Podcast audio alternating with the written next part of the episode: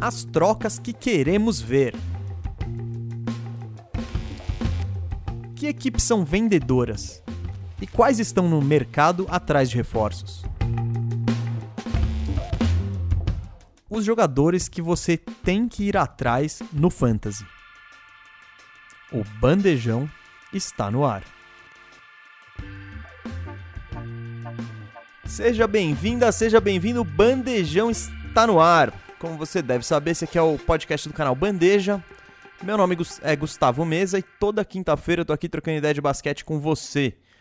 Se você quiser me seguir, já vai lá no Instagram, é GustavoMesa87, pra gente trocar ideia de basquete. E quem troca ideia comigo aqui é meu parceiro, meu brother, Rafael Cardone, Firu. Fala, Firu. Fala, Gustavo, beleza? E aí, bandejeiros, tudo bom? Você mudou sua entrada hoje? Mudei, mudei. Eu nem sabia, parece que toda semana eu falo exatamente a mesma coisa e já começaram a tirar sarro de mim. O pessoal te pegou aí no pulo. Me pegaram no pulo. Eu não tinha percebido isso, mas pelo visto eu vou no automático aqui e só falo: Fala galera, beleza? Esse é o o bordão do Firu aí. É Se você encontrar ele na rua, ele vai te falar algo parecido. E aí, cara, beleza? Agora, agora eu vou falar, e aí, bandejeiro? Tudo bom? É isso?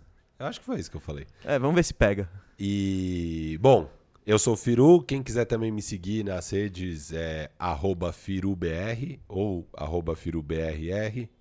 Depende da rede, mas escreve FiruBR que você já vai me achar. E tô lá, disponível para trocar uma ideia sempre. Eu tô um pouco ausente, na verdade. Eu tive muitos problemas. Né? tive problema de saúde, meu celular quebrou. E eu, eu, eu tava numa fase zicada. Agora acho que as coisas vão melhorar.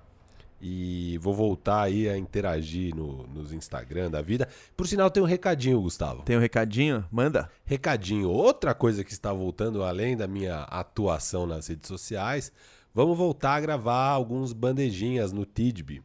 E aproveitando que hoje estamos gravando na quinta-feira e hoje vai ter um dos jogos mais aguardados dessa temporada regular, que é o meu Los Angeles Lakers contra o Brooklyn Nets. Por motivos óbvios, não vamos ficar falando aqui no bandejão disso, é, porque na hora que as pessoas forem ouvir o jogo já vai ter sido, não vai fazer sentido nenhum. Mas o bandejinha existe justamente para isso, para a gente conseguir tratar desse tipo de tema. Então, esse jogo que vai ser muito legal, nós depois vamos fazer uma análise e tal. Então, é, se estiver ouvindo aí, na sexta-feira provavelmente já vai estar no ar. Me siga, que eu vou com certeza postar no meu Instagram, no meu Twitter, sobre o Bandejinha, sobre esse episódio do Lakers e Brooklyn Nets. E é legal. Então, se você estiver interessado em ouvir um assunto específico sobre esse jogo, é, é lá no www.tidb.com o Tidb é uma rede de áudios curtos e aí facilita muito para a gente essa gravação. Qualquer um pode participar lá. Ah, e tem uma novidade. Em breve, acho que ao longo dessa semana, o, o Tidb está colocando no ar umas novas funcionalidades. Você vai poder fazer o seu login e, e também seguir o Bandejinha. E aí você vai receber um aviso por e-mail toda vez que a gente postar um negócio novo. Então você não vai precisar ver no meu Instagram você já recebe o aviso quando a gente postar um novo. Isso ainda não está no ar, mas dependendo aí da hora que você está ouvindo aqui o bandejão, a hora que você entrar lá já vai ter. Então, www.tidb.com, Tidb é T-I-D-B-E-E. -E. Boa, e aproveitando que você falou de Lakers e Nets, queria mandar um abraço pro Diego Silver, o convidado da semana passada. Acertou em cheio. Que trouxe em primeira mão a lesão do AD. Que ele falou que não devia jogar. Daí jogou, o né? O Anthony Davis jogou, e aí ele se machucou mesmo. É, ou seja, Diego Silver estava certíssimo, acertou em cheio, falou que deveria ficar um mês de molho. Não, ou, não escutaram o bandejão. É, lamentável, né? Lamentavelmente, a, a, a, o, o, front office do Los Angeles Lakers não escutou o bandejão. Departamento médico também não. Exatamente. E aconteceu o que aconteceu, né? E aí, enfim, um abraço pro Diego Silver, que é, é formado né, na área de educação sim, física, sim. sabe do que está falando, acertou em cheio o diagnóstico e agora temo pelo pior, né? Sim. Espero que. Bom, fizeram a ressonância magnética, parece que é questão de deixar de molho mesmo e agora vão finalmente deixar. Sabe qual é a lição de tudo isso, né? Ouça o bandejão. Ouça o bandejão. É, claro. se, se o Lakers tivesse ouvido o bandejão que nem você, que está aí do outro lado, não teria acontecido isso e Anthony Davis estaria sendo poupado desde antes, né? Ou seja, de qualquer jeito, Anthony Davis não iria jogar essa partida. Sim, mas deveria estar de molho, né? Exato. Bom, gente, vamos começar com a pauta do programa. Eu acredito que a cota Lakers. Acredito que já matamos nossa cota Lakers, né? E hoje o programa está legal. Eu acho que a gente vai longe, porque tem dois temas que nos agradam muito e geralmente a gente debate bastante. O primeiro deles a gente vai. Já vou te avisar. Aliás, o último deles eu vou avisar primeiro, que é o Fantasy. Então, a segunda parte do programa vai ser sobre Fantasy. Teve pedidos, inclusive, na nossa sessão de comentários do último episódio. Alguém escreveu lá: Ô, oh, por favor, faz um programa sobre Fantasy, quero ouvir mais de dicas e sei lá o quê. Prontamente atendido já essa semana, vamos falar Aqui disso. no Bandejão é assim, você pede a gente atende. Então, no fim do programa, ó, dicas para Fantasy, quem você deve pegar, quem que você deve vender na alta, quem que você deve comprar na baixa, quem que são os caras que estão disponíveis no, no mercado aí da sua liga que vale a pena pegar. Vamos tratar tudo isso e falar também do Fantasy Bandeja, né? Que está empolgante. Seu Orlando mesmo está em grande fase, né? A gente vai chegar nisso depois. Eu não sei como. Eu é, também não. O pessoal acha assim. o pessoal pode achar que é falsa modéstia, tipo, não, você tá. Não, não, eu não sei como. Eu não sei como, mas deu, eu acho que deu tudo. Eu não fiquei analisando a sua tabela, mas você deve ter dado muita sorte no calendário, porque seu time não tá tão bom, você não tá pontuando tanto. Olha o recalcado aí. E você tá tipo 7-0 ou 7-1? 7-1, eu perdi uma. É? Eu ganhei do Marquinhos por 0.7. Caraca! foi sinistro. Eu ganhei porque eu tava acompanhando. Foi o dia que teve Lakers e Nuggets. Eu ganhei porque o Jokic tava no banco, mas quando terminou a partida, computou aquele um ponto de vitória. Eu virei aí. Aff, Maria. Se o Lakers ganhasse, eu não ganharia porque ele tem o LeBron e eu tinha o Schroeder. Então, cada um ia fazer um. Então, Orlando Mesa, não sei como, sem Duran, ganhou do Marquinhos. Tamo voando. Vamos, vamos então. O outro tema que a gente ia tratar hoje, e que vamos tratar, né? São trocas. Porque essa semana rolou um, um assunto que até bombou a NBA. Que foi o, o Cleveland Cavaliers deixando o Andre Drummond encostado enquanto procura uma troca para ele. O Andre Drummond que vinha fazendo uma boa temporada, como sempre, né, estatisticamente, pelo menos, eles sempre um monstro em rebotes, sempre consegue colocar ali os 15 pontinhos dele. Então ele tá naquela média dele lá, 15, 13, sei lá, não, eu não sei exatamente os números, mas enfim, produtivo. E o Nets chegou à conclusão que chega. É, Cavs. O, desculpa, o Cavs chegou à conclusão que chega, é hora de é, dar espaço e minutos para o Jared Allen, que é o pivô que eles consideram o pivô deles para o futuro, que eles pegaram agora nessa troca maluca com o Houston. E é isso, decidiram do dia para noite que Andrew Drummond não joga mais, fica lá de moletomzão encostado e até achar uma troca. Ou tá acontecendo algo parecido com o Blake Griffin. Exato, no mesmo dia. É. Mesmo... O do Blake Griffin, esse aqui, eu não li em lugar nenhum do Drummond que tinha sido em comum acordo. O do Blake Griffin, pelo menos publicamente, eles disseram que foi, foi um acordo mútuo. Então.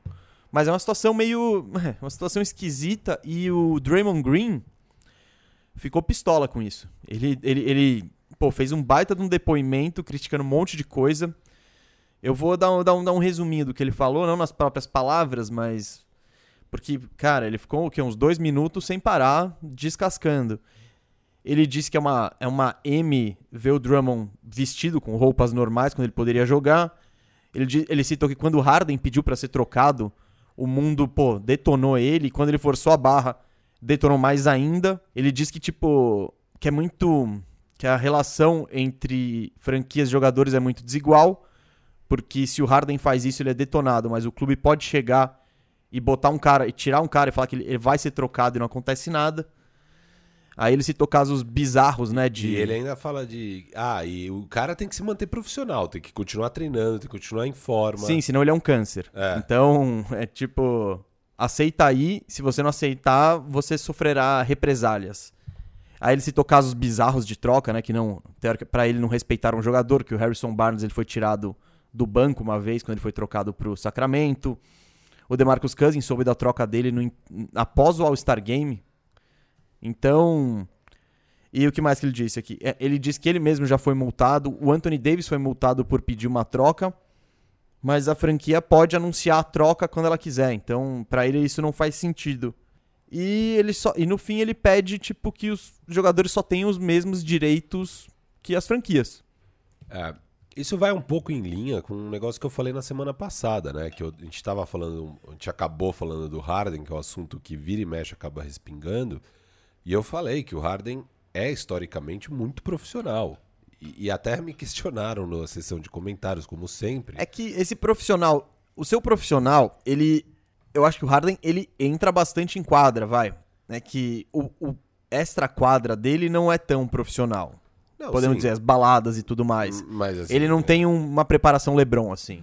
Tudo bem, mas ele é, assim, é inquestionável o que ele entrega, sabe? Todo jogo tá lá, joga, sei lá, se precisar 40 minutos por jogo, ele joga. Sim. E não, nunca se machuca, nunca tá fora de quadra, sempre joga bem pra caramba.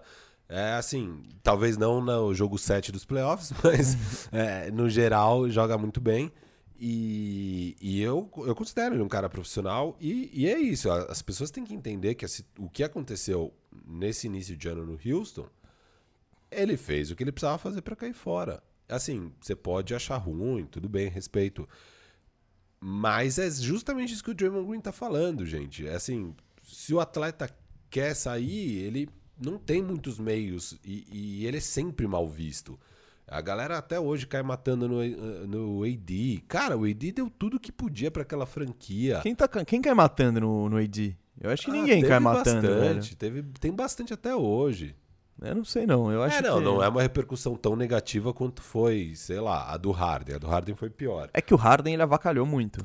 Sim, mas ele precisava avacalhar muito, senão ele não ia ser trocado. Não, é o que parece, né? Que, ele, que o Houston tava tentando ao máximo falar, não, aquele ca- casamento que não acaba, Vem tipo... aqui, Stephen Que, Silas. ele que- é que a mulher bom, quer sair de casa, não aguento mais, tal, não sei o que. Ele, não, fica mais um pouquinho, vai melhorar. E a mulher já tá, mano. hora. Ou o homem, vice-versa. É, isso. Fo- Foi mais ou menos isso. E, e, enfim, eu acho que esse discurso do Draymond Green vai muito nessa linha, sabe? A franquia pode fazer o que bem entender, a hora que bem entender, e o jogador tem que ir de acordo e aceitar tudo e não questionar. E o jogador nunca pode questionar nada, assim. Então, é, é desigual, eu acho que ele tá certo no que ele falou. E eu, eu particularmente, nunca fico muito ressabiado com o jogador quando ele faz o que ele sente que ele tem que fazer pra conseguir o que ele quer. Eu acho que é ok, sabe? Eu não, eu não fiquei tão. A galera tá muito puta com o negócio do Harden. Eu, eu tô meio ok, assim, foi meio ridículo e tal. Ah, mas- é, ele avacalhou. Foi, foi, foi, Ah. foi demais. É que, ó, eu, eu não acho Cara- defensável o que o Harden fez.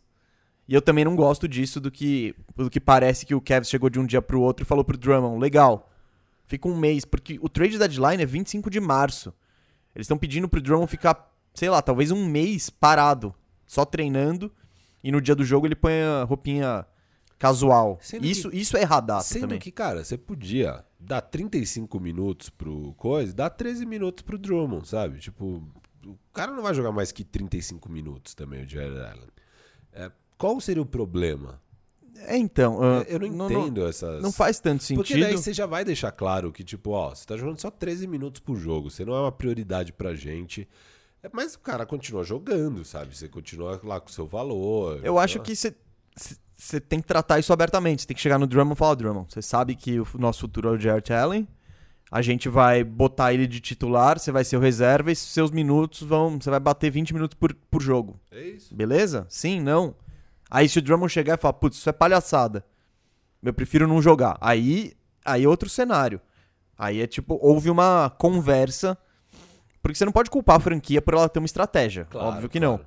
Mas também você não pode exigir que um jogador saudável fique no banco sem motivo. É, é, eu, eu concordo totalmente que você não pode culpar a franquia por ter uma estratégia. Assim, eu não, não acho nem que é tão. é, Eu, eu só concordo com o Draymond Green dessa disparidade de percepção Sim, na sim. mídia, com o público, com os fãs, do tipo, ah, ok, é o Cavs fazer isso e não ok o Harden fazer isso. É, Eu achei interessante. Eu gosto que o Draymond Green tem se posicionado direto, né, sobre vários temas.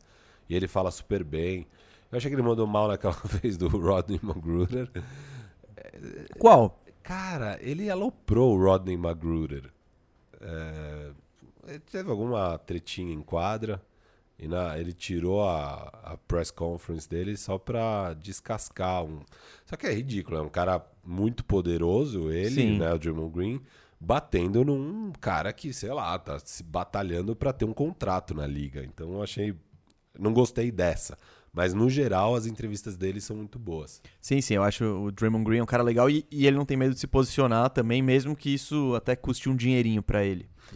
Então, é legal. Eu, eu- no que o Green falou dessa vez, eu tô com ele também. Achei que foi, foi bem no ponto, assim. Ele falou, cara, tá desigual. O resumão é: tá desigual essa relação. Os jogadores, às vezes, eles passam por umas palhaçadas e a franquia pode fazer o que quiser. Então, É. faz E a sentido. franquia não pode passar pela palhaçada do jogador. É, exato, exato. Que não deveria, mas eu só. Né? Você você não. Nenhuma franquia merece se apresentar e sua estrela tá no strip club no mesmo, mesmo momento. Então. Eu acho que os dois lados, essa balança também precisa pender mais pros jogadores. Aproveitando esse assunto quente da semana, a gente resolveu fa- falar de, de troca. Trocas que eu e o Firo queremos ver. Quem tá no mercado, quem não tá, que jogador que tá disponível, que jogador que não tá. Cara, vamos começar só pelo, pelos dois já citados, Boa, vamos. porque eu e o Firu a gente pensou em trocas ousadas para propor aqui na liga, coisas que a gente acha que tem sentido em acontecer e que tem alguma tem alguma chance, né? A gente não sonhou muito. Andre Drummond, onde você vê o Andre Drummond, Firu? É, cara, o Drummond é difícil trocar pra ele, porque a maioria dos times teria que dar match de salário e o salário dele é de 28 milhões. Então, pra você conseguir chegar nesse patamar, é, vai dinheiro. É, então, você acaba tendo que dar peças importantes no seu elenco. Basicamente, o Drummond só vai ser trocado se o time não tiver que dar peças importantes e der no máximo, sei lá, um- um- uma escolha de segunda rodada. Ou uma de primeira rodada ruim, enfim. É, o É. que eu acho que o Kevs está buscando uma escolinha de primeira rodada aí. Acho difícil eles conseguirem, mas, assim, eu vou explicar rapidinho a situação do Drummond. O Drummond, o Kevs pegou ano passado, não fazia sentido nenhum o Kevs pegar, mas eles pegaram.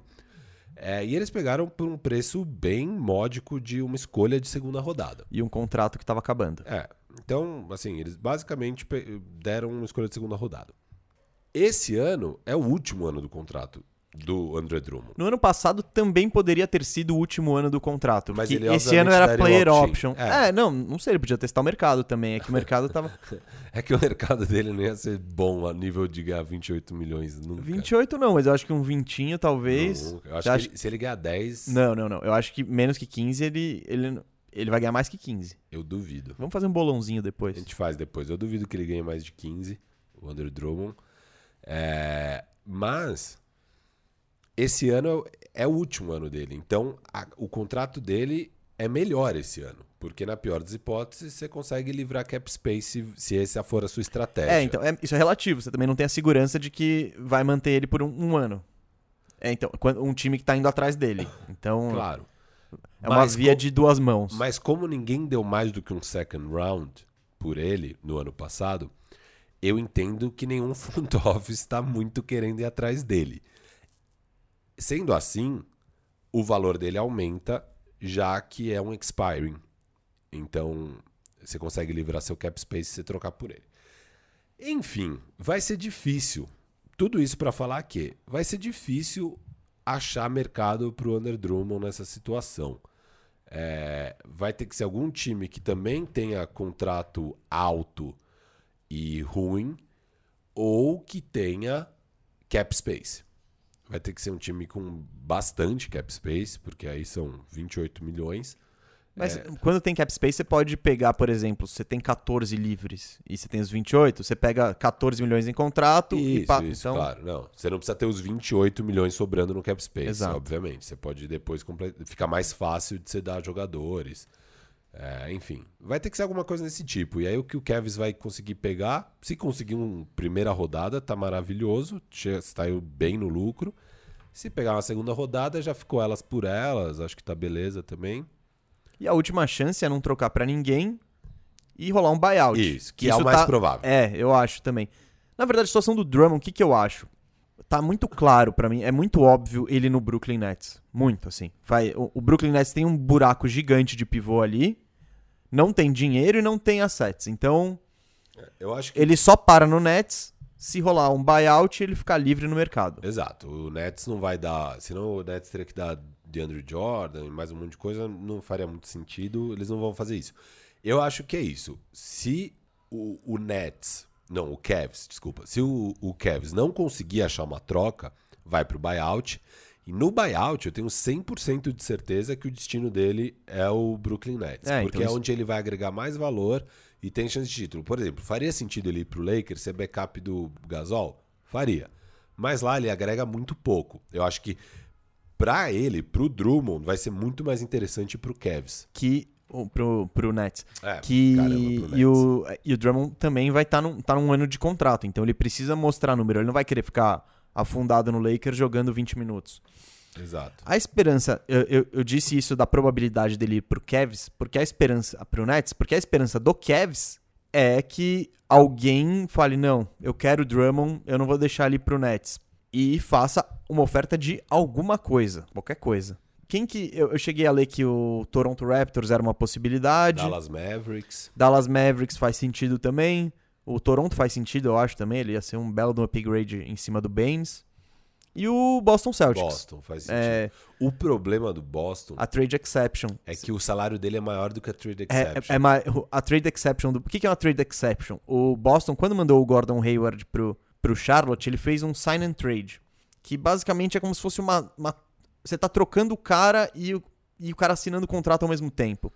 Só que a contrapartida que o Boston recebeu é o contrato dele, esse valor do contrato do Hayward disponível para contratação. Então ele tem 28,5 milhões de 27,5. 27, eu acho que é. Bom, enfim, tem quase 28 milhões, eu acho que é 28,5, mas tudo bem. Ah, disponíveis aí pra absorver um contrato. Só que o do Drummond, se o, se o do Boston, a, a trade exception do Boston é, é 28,5 milhões, o contrato do Drummond é 28,7 milhões. É, É tipo- Acho é- que não são bem esses números, mas é menos de um milhão de diferença e pra cima. E aí, o que acontece? Na trade exception, você não consegue juntar com um jogador e abater. Então, por exemplo, o Boston, ah, é só um milhão de diferença, coloca lá o contrato, sei lá, do, do Robert, sei lá o quê, e Robert Williams, que deve ser uns 2 milhões, e pronto. Não, você não pode. É, o que você pode fazer com a trade exception é usar ela em dois, três jogadores. Isso você pode. Então, ah, eu gastei dos meus 27 milhões da minha trade exception, gastei 10 aqui, 14 com o Rudy Gay, é, 7 com sei lá quem. Beleza, isso você pode. Mas você não pode pegar um cara de 35 e usar 27 da trade exception e dar um contrato de 8 milhões. Isso você não pode. Então, nesse caso do Drummond, não tem como o Boston pegar o Andrew Drummond com a trade exception. Que faria sentido pro Boston. Tipo, dar um Faria. piquezinho ruim assim. Exato, fa- e seria- encaixa e acabou assim. Seria perfeito, mas não vai rolar. Mas não vai rolar. Então a situação do Drummond é essa. Blake Griffin, você vê ele em algum lugar? Cara, o Blake, eu acho que não tem troca, é buyout. Só que ele tem. Ele, ele, esse buyout é mais complicado É, porque complicado. O Blake não tá no último ano de contrato. Ele, ele tem ainda mais um. Talvez mais. É, não, mais, mais um com uma player option de 37 milhões. Então, ao final dessa temporada, o Blake Griffin poderia falar: não, vou virar um free agent.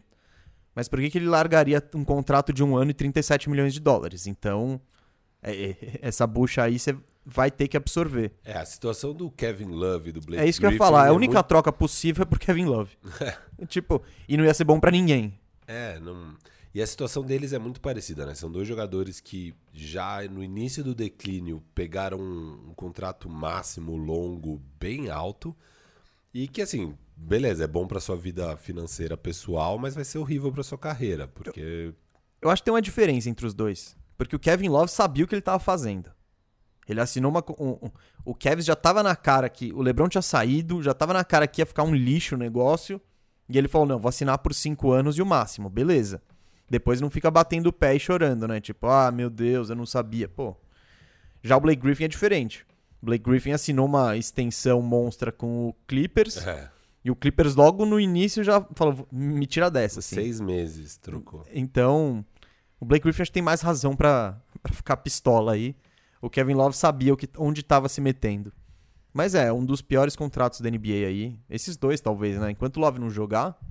É, o Blake Griffin, cara, é, é chegar num, num acordo aí de buyout e aí tem que ver pra onde ele vai. Eu já ouvi falar de Lakers, já ouvi falar de Dallas, já ouvi falar de Miami. Não, ele por um por nada, pô, tá ótimo. É, que é, é o caso do Nick Batum, né? O Nick Batum era um horror, porque era um contrato de quase 30 milhões lá no Charlotte, que ele obviamente não vale isso.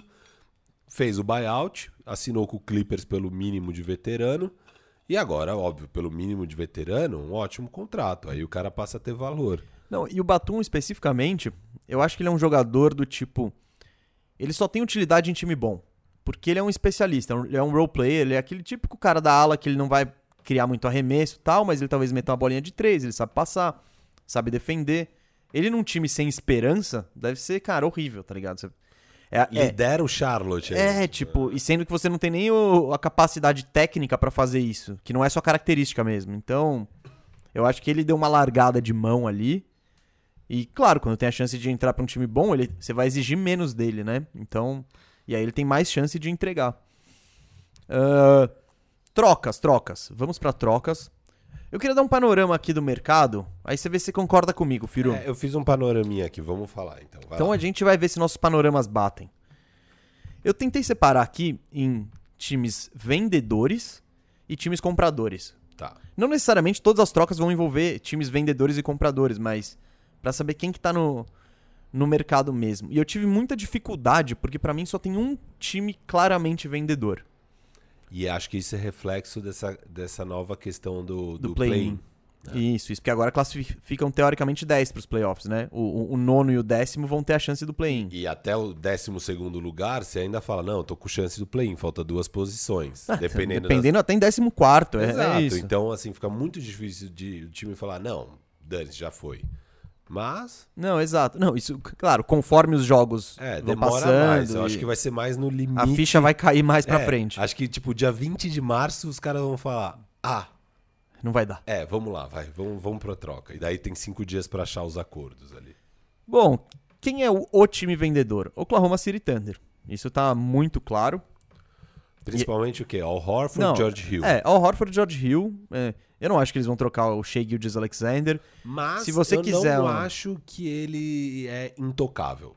mas eu não, eu não vejo Eu um não retorno vejo. que eles aceitem, sabe? Também, também não vejo, acho que não vai acontecer, não tô pensando em trocas pro Shea, mas eu não acho que na mentalidade do, do Sam Presti ele fala, não, esse é o meu cornerstone aqui. Ele Eu é o- acho, é que eu acho que pela situação, a situação praticamente torna ele intocável, porque você nunca vai ele não tem nenhum time que daria um retorno bom o suficiente pro Shea Gilgis É, não, Alexander. não tem ninguém com olho grande ali falando. Não, tipo, um por cara- exemplo, o, pega o. O, o que, que você ia exigir pelo Shea Gilgis? Escolha de draft muito boa? Sei lá, o, o Golden State Warriors poderia chegar e oferecer a- a- o pique do Minnesota e mais alguma coisa, mas eu acho que o, o, o OKC tá numa situação de que prefere ah, deixar o Shea desenvolver lá do que pegar outra coisa incerta. Eles já têm muita coisa incerta. Não, e é melhor, porque daí você de- vai deixando ele se desenvolver até a hora que ele realmente tiver um baita valor, sabe? Que talvez seja daqui a alguns anos, aí você consegue. Se você, ou ele vai virar o seu cornerstone, ou você vai falar, não, agora eu troco ele, sabe? Por mais coisa, num outro momento. Eu acho que os times que estão querendo ganhar e que dariam muita coisa por um jogador nesse momento vão atrás de outras peças que não o Shea. esses times não têm é, como oferecer pro Thunder o que o Thunder, o que o Thunder buscaria Exato. teoricamente. Então, não é isso. Tipo, que pique, por exemplo, sei lá, ó, a gente falou do Boston Celtics. Se o Boston Celtics falasse, é o Shea. Que pique que eles dariam? Que, que, que asset futuro eles dariam? E, e os outros moleques ali, Diallo, Ludort, acho que também não faz sentido. Acho que, acho que o que o OKC realmente tá vendendo são os veteranos, né? O Dort é o único que eu, eu acho faz sentido pra você é um time bom ir atrás. O Nets. Não, qualquer. Cara, o que falta de trend, pô, põe ele no Denver Nuggets, que ele ia É. somar, enfim. Tem um monte de time que precisa desse. Esse cara, ele é sempre muito Mas é requisitado. muito difícil pensar no valor dele. Sim, sim. Até porque o contrato dele é ridículo. Deve É, ser tipo um dois milhão, dois milhões, é. Um e então, oitocentos, acho. então, é isso. Mas o OKC, quem que tá disponível, muito disponível no OKC? Al Horford e George Hill. Exato. Esses É caras estão. Ah, Esses caras estão. Aí, é só chegar. que eles estão vendendo mesmo, assim, ó, tá no meu trading block, façam ofertas. É esses dois. O Bob Marks, por sinal, fez recentemente, né, um, ah, um apanhadão dos 30 times falando, sei lá, meio, ah, o que, que o front office tá pensando, é, quem que tá disponível não. Pro OKC, ele colocou o único intocável Ludort.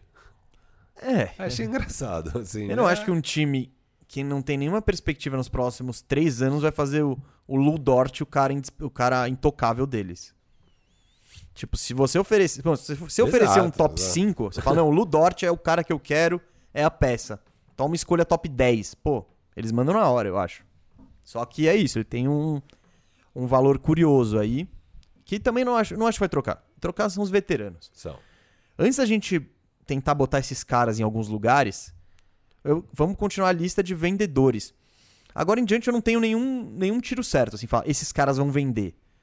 Logo depois eu trouxe quem? O meu Orlando Magic, que tá numa situação que... Deveria, vai. Não, deveria, mas não é o perfil deles, cara. É isso que... Eu vou, vou- Posso falar meu plano de Orlando Magic? Se eu sou, eu troco todo mundo e só mantenho o Vucevic.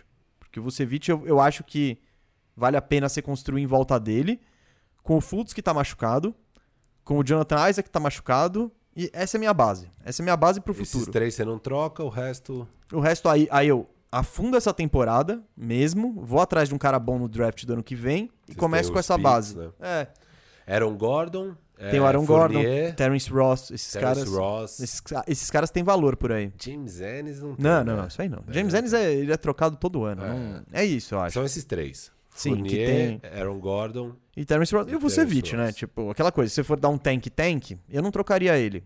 Até porque você não precisa dar. Você, não, você pode botar ele em um bando de caras horríveis e fazer uma espécie de tank. Embora. É isso. O, o- embora o Orlando, por exemplo, ele, ele se veja, eu acho que com alguma chance de playoff. Porque ontem, por exemplo, com esse time horrível. Ah, cara, mas ganha do Knicks, ganha do Bulls. O, o, Vucevic sozinho, ele tem a capacidade de ganhar de vários times meia-boca. Não é garantia de vitória, mas ele, ele tem ele tem poder ofensivo pra trans- deixar o Magic razoavelmente competitivo. Se tirasse ele, putz, você ia nadar de braçada até o até o pique número 1, um, que não é assim porque é um sorteio, mas enfim. Ah, Mobamba tá vendendo também. Aí eu acho que o Mobamba tá vendendo se você se você for manter o Vucevic, você troca o Mobamba ou É, um dos dois sempre É. vai estar à venda. eu acho E, também. e tem times interessados no Mobamba. Cara, eu assisti ontem Magic Knicks, ele Ele é E- bom. Ele tem as ferramentas. Só que jogar. ele. Não, jogar ele ainda não sabe.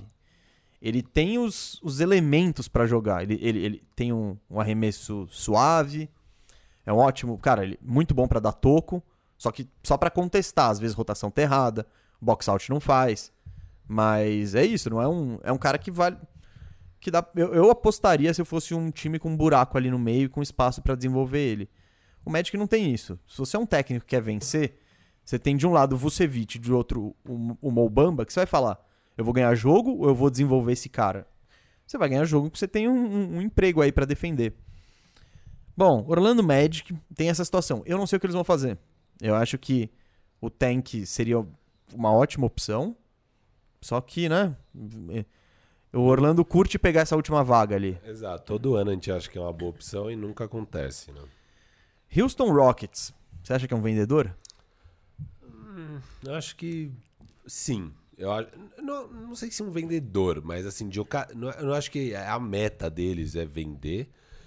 Mas o, o Oladipo é um expiring. É o Oladipo. O, o, o, o que eu acho que eles podem e têm pra vender é o Oladipo que tá no último ano. PJ Tucker tem valor. Isso, PJ Tucker também. PJ Tucker, esse eu acho que não esse vai ser trocado antes do Exato. deadline. Eu acho que eles acabam sendo vendedores, porque não faz sentido, sabe? Não, é que sabe o que que faz sentido? É, o Houston não tem o próprio pique no ano que vem, no próximo draft.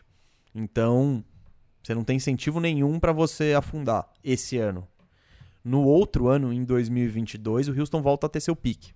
Mas agora não, então eu acho que se não fosse isso, se eles tivessem o pique deles, eu acho que eles já tinham abraçado o tank faz tempo. Mas eu não sei, o Houston tá 11 vitórias, 16 derrotas, todo mundo meio machucado, Christian Wood machucou. Oladipo, John Wall, eles tudo machucado, uma hora joga um, uma hora joga outro, outra não joga os dois. Enfim, é é, o Houston tá meio, sei lá. Tá meio um time sem rumo aí. Eu acho que eles acabam sendo vendedores. Eu acho que vai ter mercado aí pro Ladipo. E. Putz, se- se- será que o Houston acha que vai renovar com o Ladipo? Cara, não sei. Não sei. O Oladipo é um jogador que eu gosto, assim. Eu, eu iria. E, e no mercado do ano que vem, ele vai ser uma das melhores opções. Exato. Por isso que eu acho que vai ser difícil deles manterem. Eu acho que vai ter, sei lá, Miami, Dallas, alguns times indo atrás do Oladipo.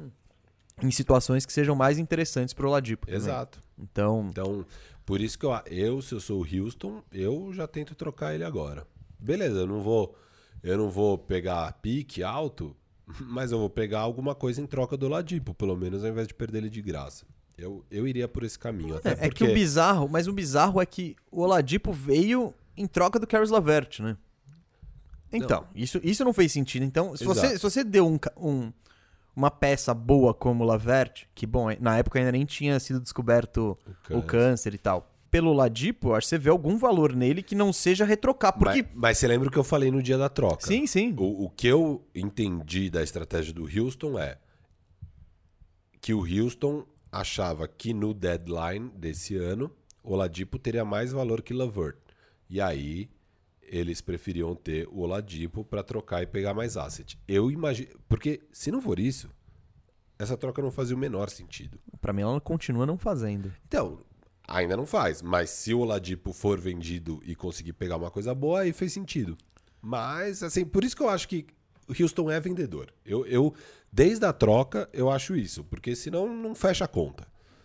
Sim, é, é isso. Pela, pela situação que eles se colocaram, eu não sei se eles estão tentando valorizar o John Wall, ver se alguém pega, porque ninguém vai pegar, embora esteja jogando bem. Ah, ele- eles estão valorizando, né? Acho que é pra trocar daqui um ano, dois anos. É, porque agora o John Wall tem mais três anos de contrato É, em ainda não média é de hora. 44. Então, Ainda não é a hora, mas ali, sei lá. ao final dessa temporada já. É, Porque é o que eu falei, como o Houston tem o próprio pique em 2022, eu acho que a temporada do Tank é 2001, 20, 2001 2000 2021, 2022.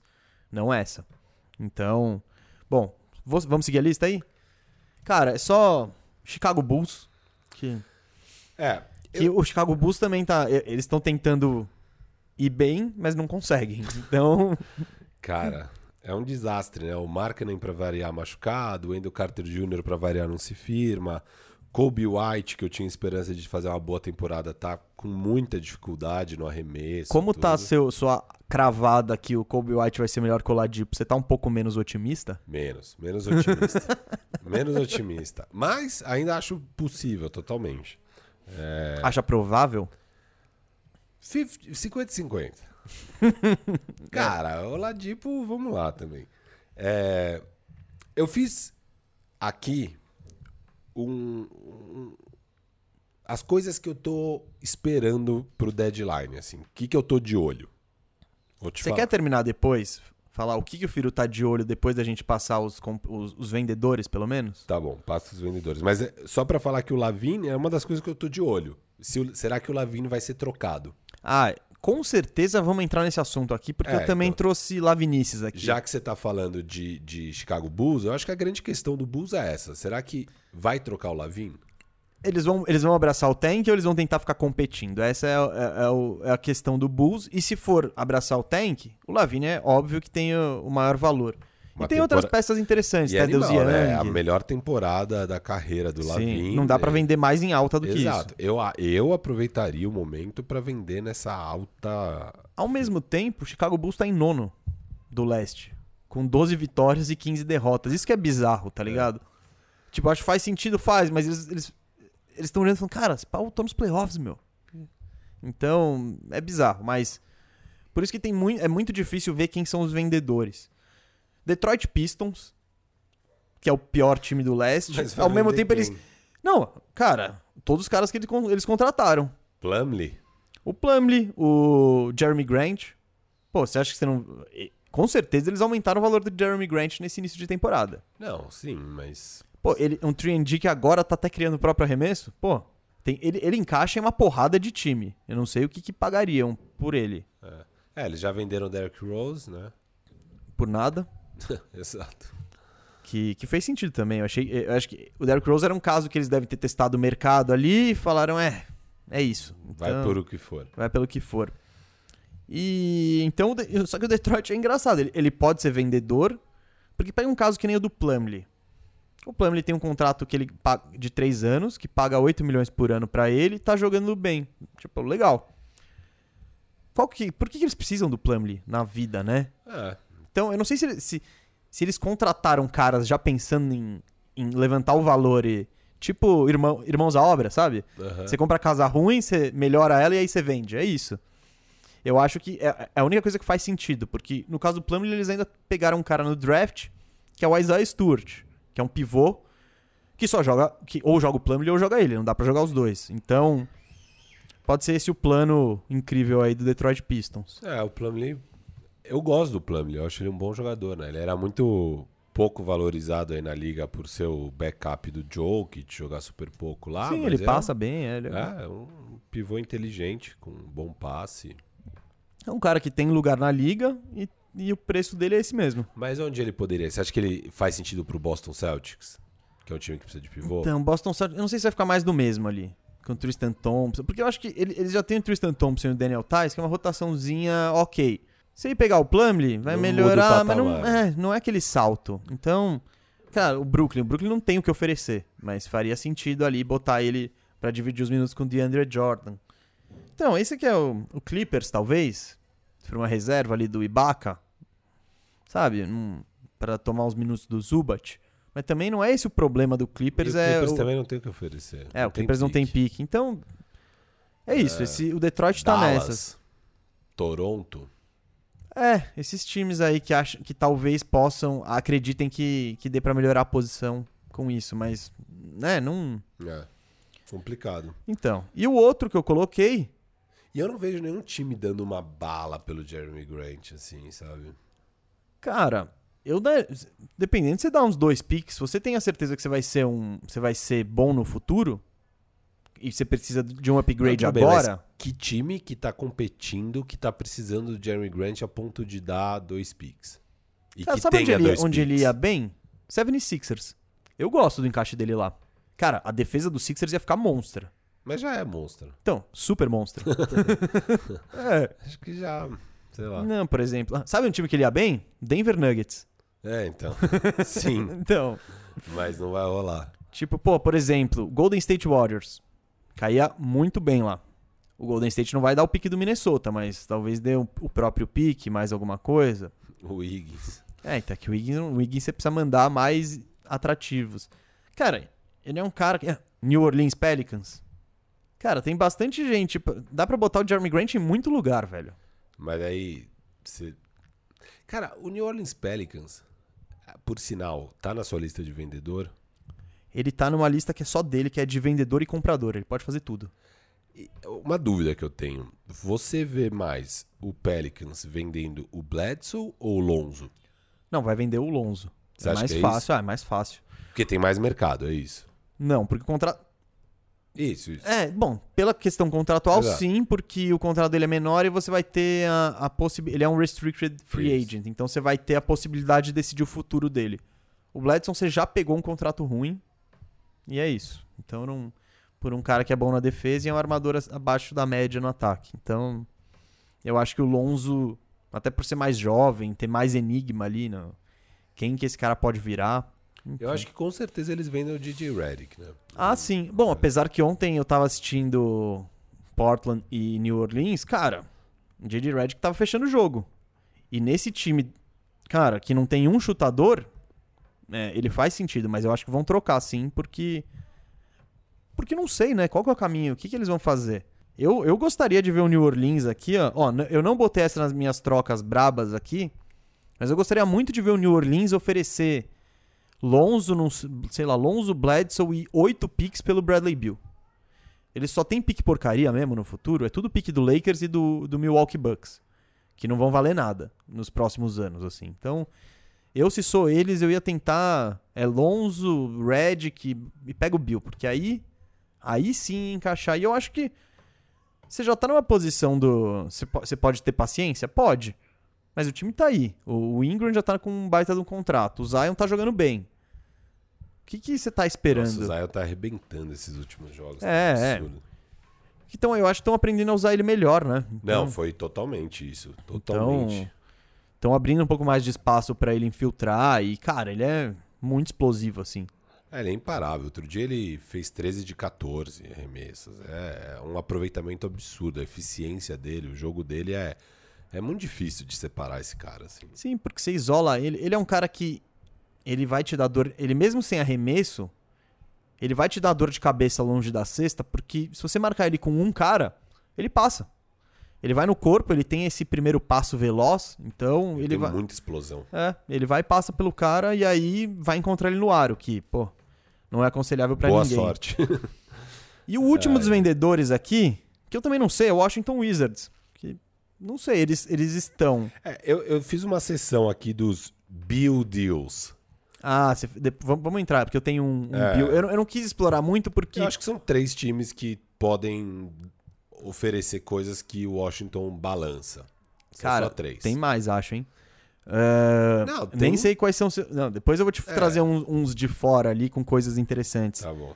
Lá vem Mas Orlando Magic com Aaron Gordon. Não, não, eu. Não, tá. Vamos mas lá o. Eu acho também, eu gosto, eu gosto disso. Dá tudo, deixa Bill e Vucevic só. Então esses são seus vendedores. Não, calma, então. E, mas o Wizards eu não sei se ele é vendedor.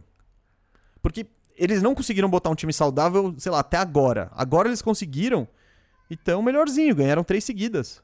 Estão subindo, então. É, eu ainda acho que o Wizards pega playoffs com esse time, assim. Eu acho que eles começaram muito mal, mas assim, meu Deus, como zicou de lesão, de tudo, né? Acho que o Thomas Bryant ainda vai fazer muita falta na temporada.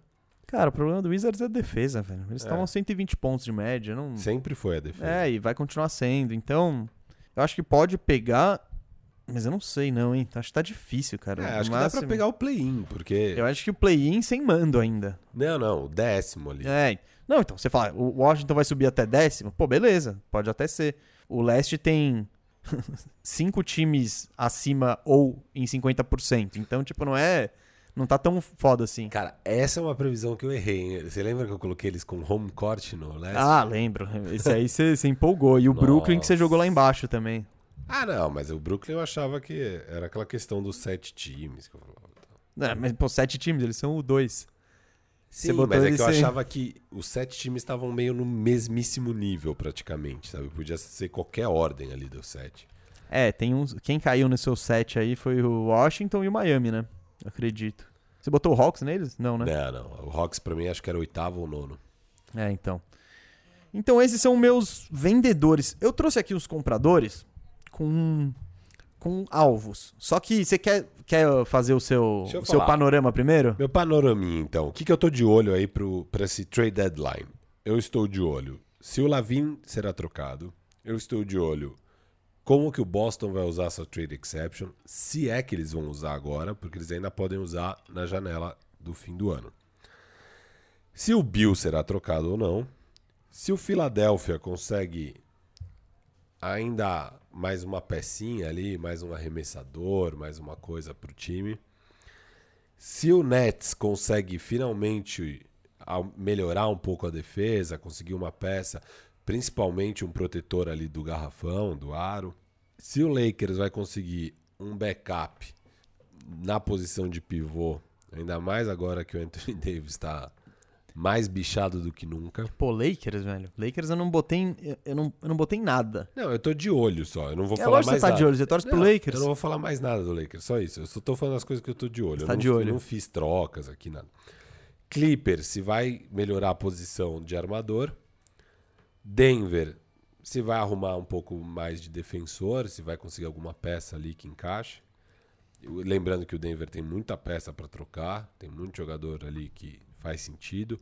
Eles têm uma redundância ali de Will Barton com Michael Porter Jr. Os dois têm valor de mercado, acho que qualquer um dos dois dá para ser trocado. É, valores diferentes, né, de Não, mercado. muito Ah, tá. diferente. Não. Co- Dá pra você ir por dois caminhos, é isso que eu tô falando. Mas os- dá pra fazer sentido trocar qualquer um dos dois.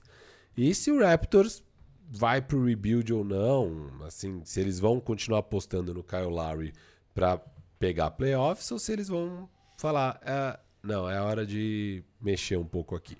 E Responder aí, essa última, eu acho que eles vão, vão brigar, vão tentar brigar por por, entre aspas, título e tudo mais. Eu não, eu não vejo eles. Vocês não veem eles trocando Não, carro não, não lá? vejo eles vendendo.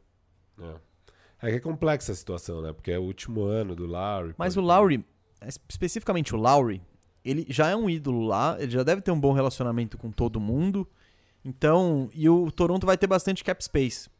Eu acho que o Lowry vale manter e você deixar ele perto. Porque você troca ele, você não vai poder ir acima do seu cap space pra assiná-lo de, de novo. Então, eu acho que pro Toronto faz sentido deixar o contrato acabar, ver se você consegue contratar, tipo, pô, vai, suponha que tem um máximo e eles querem o Oladipo. Você foi lá, contratou o Oladipo, estourou seu teto, você ainda tem a chance de renovar com o Lowry e extrapolar esse teto, porque ele já estava no seu time e você tem aquele os chamados bird rights. Então, Sim.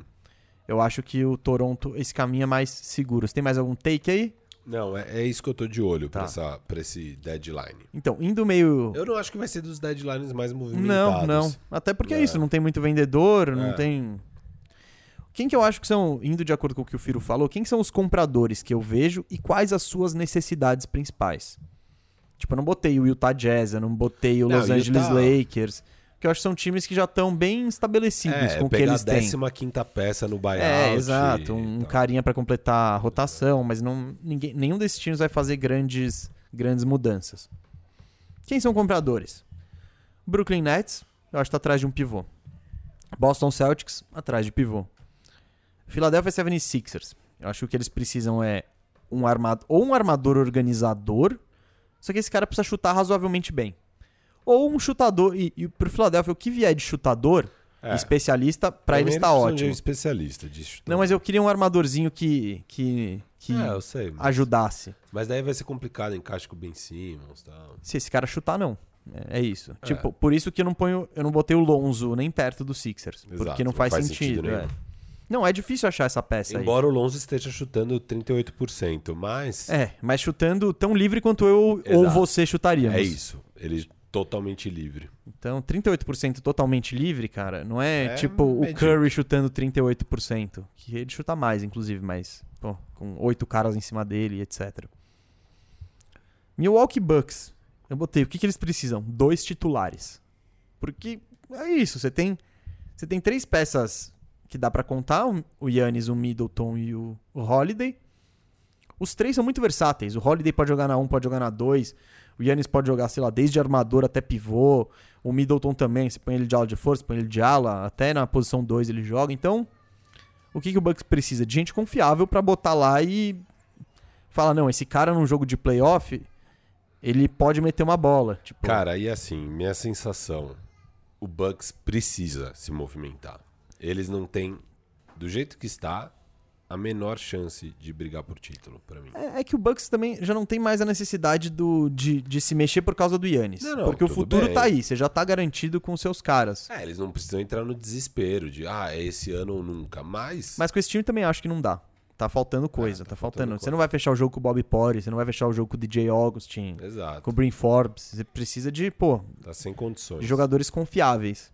Denver, ah, Los Angeles Clippers. Eu acho que eles precisam de um armador, um armadorzinho que ajude o Kawhi, ajude e ajude o Paul George a colocar eles nos lugares que eles que favorecem eles, porque eles não têm nenhuma criação de jogada, é muito é muito vai lá e faz.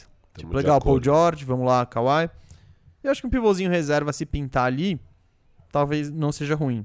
Denver Nuggets precisa de um tri- precisa melhorar a defesa. Eu acho que precisa É de um isso. 3D ou também se você for atrás de um ala de força que mude o time, vai somar. Porque essa rotação aí Paul Millsap, Michael Green são caras OK que você poderia melhorar, tem espaço pra subir aí. Eu botei agora esses aqui mais mais difícil de, de saber o que, que eles realmente são. Atlanta Hawks. Cara, eu acho o Atlanta Hawks um comprador. Qual o problema deles? Eles não têm problema nenhum. Eles têm gente em todas as posições. Não, se eles forem Tem muita fazer gente coisa, em é todas as vender. posições. Não, não. É, não, eles Comprar, podem... você é, junta. comprar, você- isso, isso. Eles têm muita. A gente vai chegar aqui num Atlanta Hawks, pacote maneiro do Atlanta Hawks. Que é isso, eles têm muito moleque, muita gente na mesma posição. Você pega de ala. É, Eles têm, acho- tipo, o Bogdanovich, Cam Reddish, DeAndre Hunter, tem. Quem mais? Kevin Herter.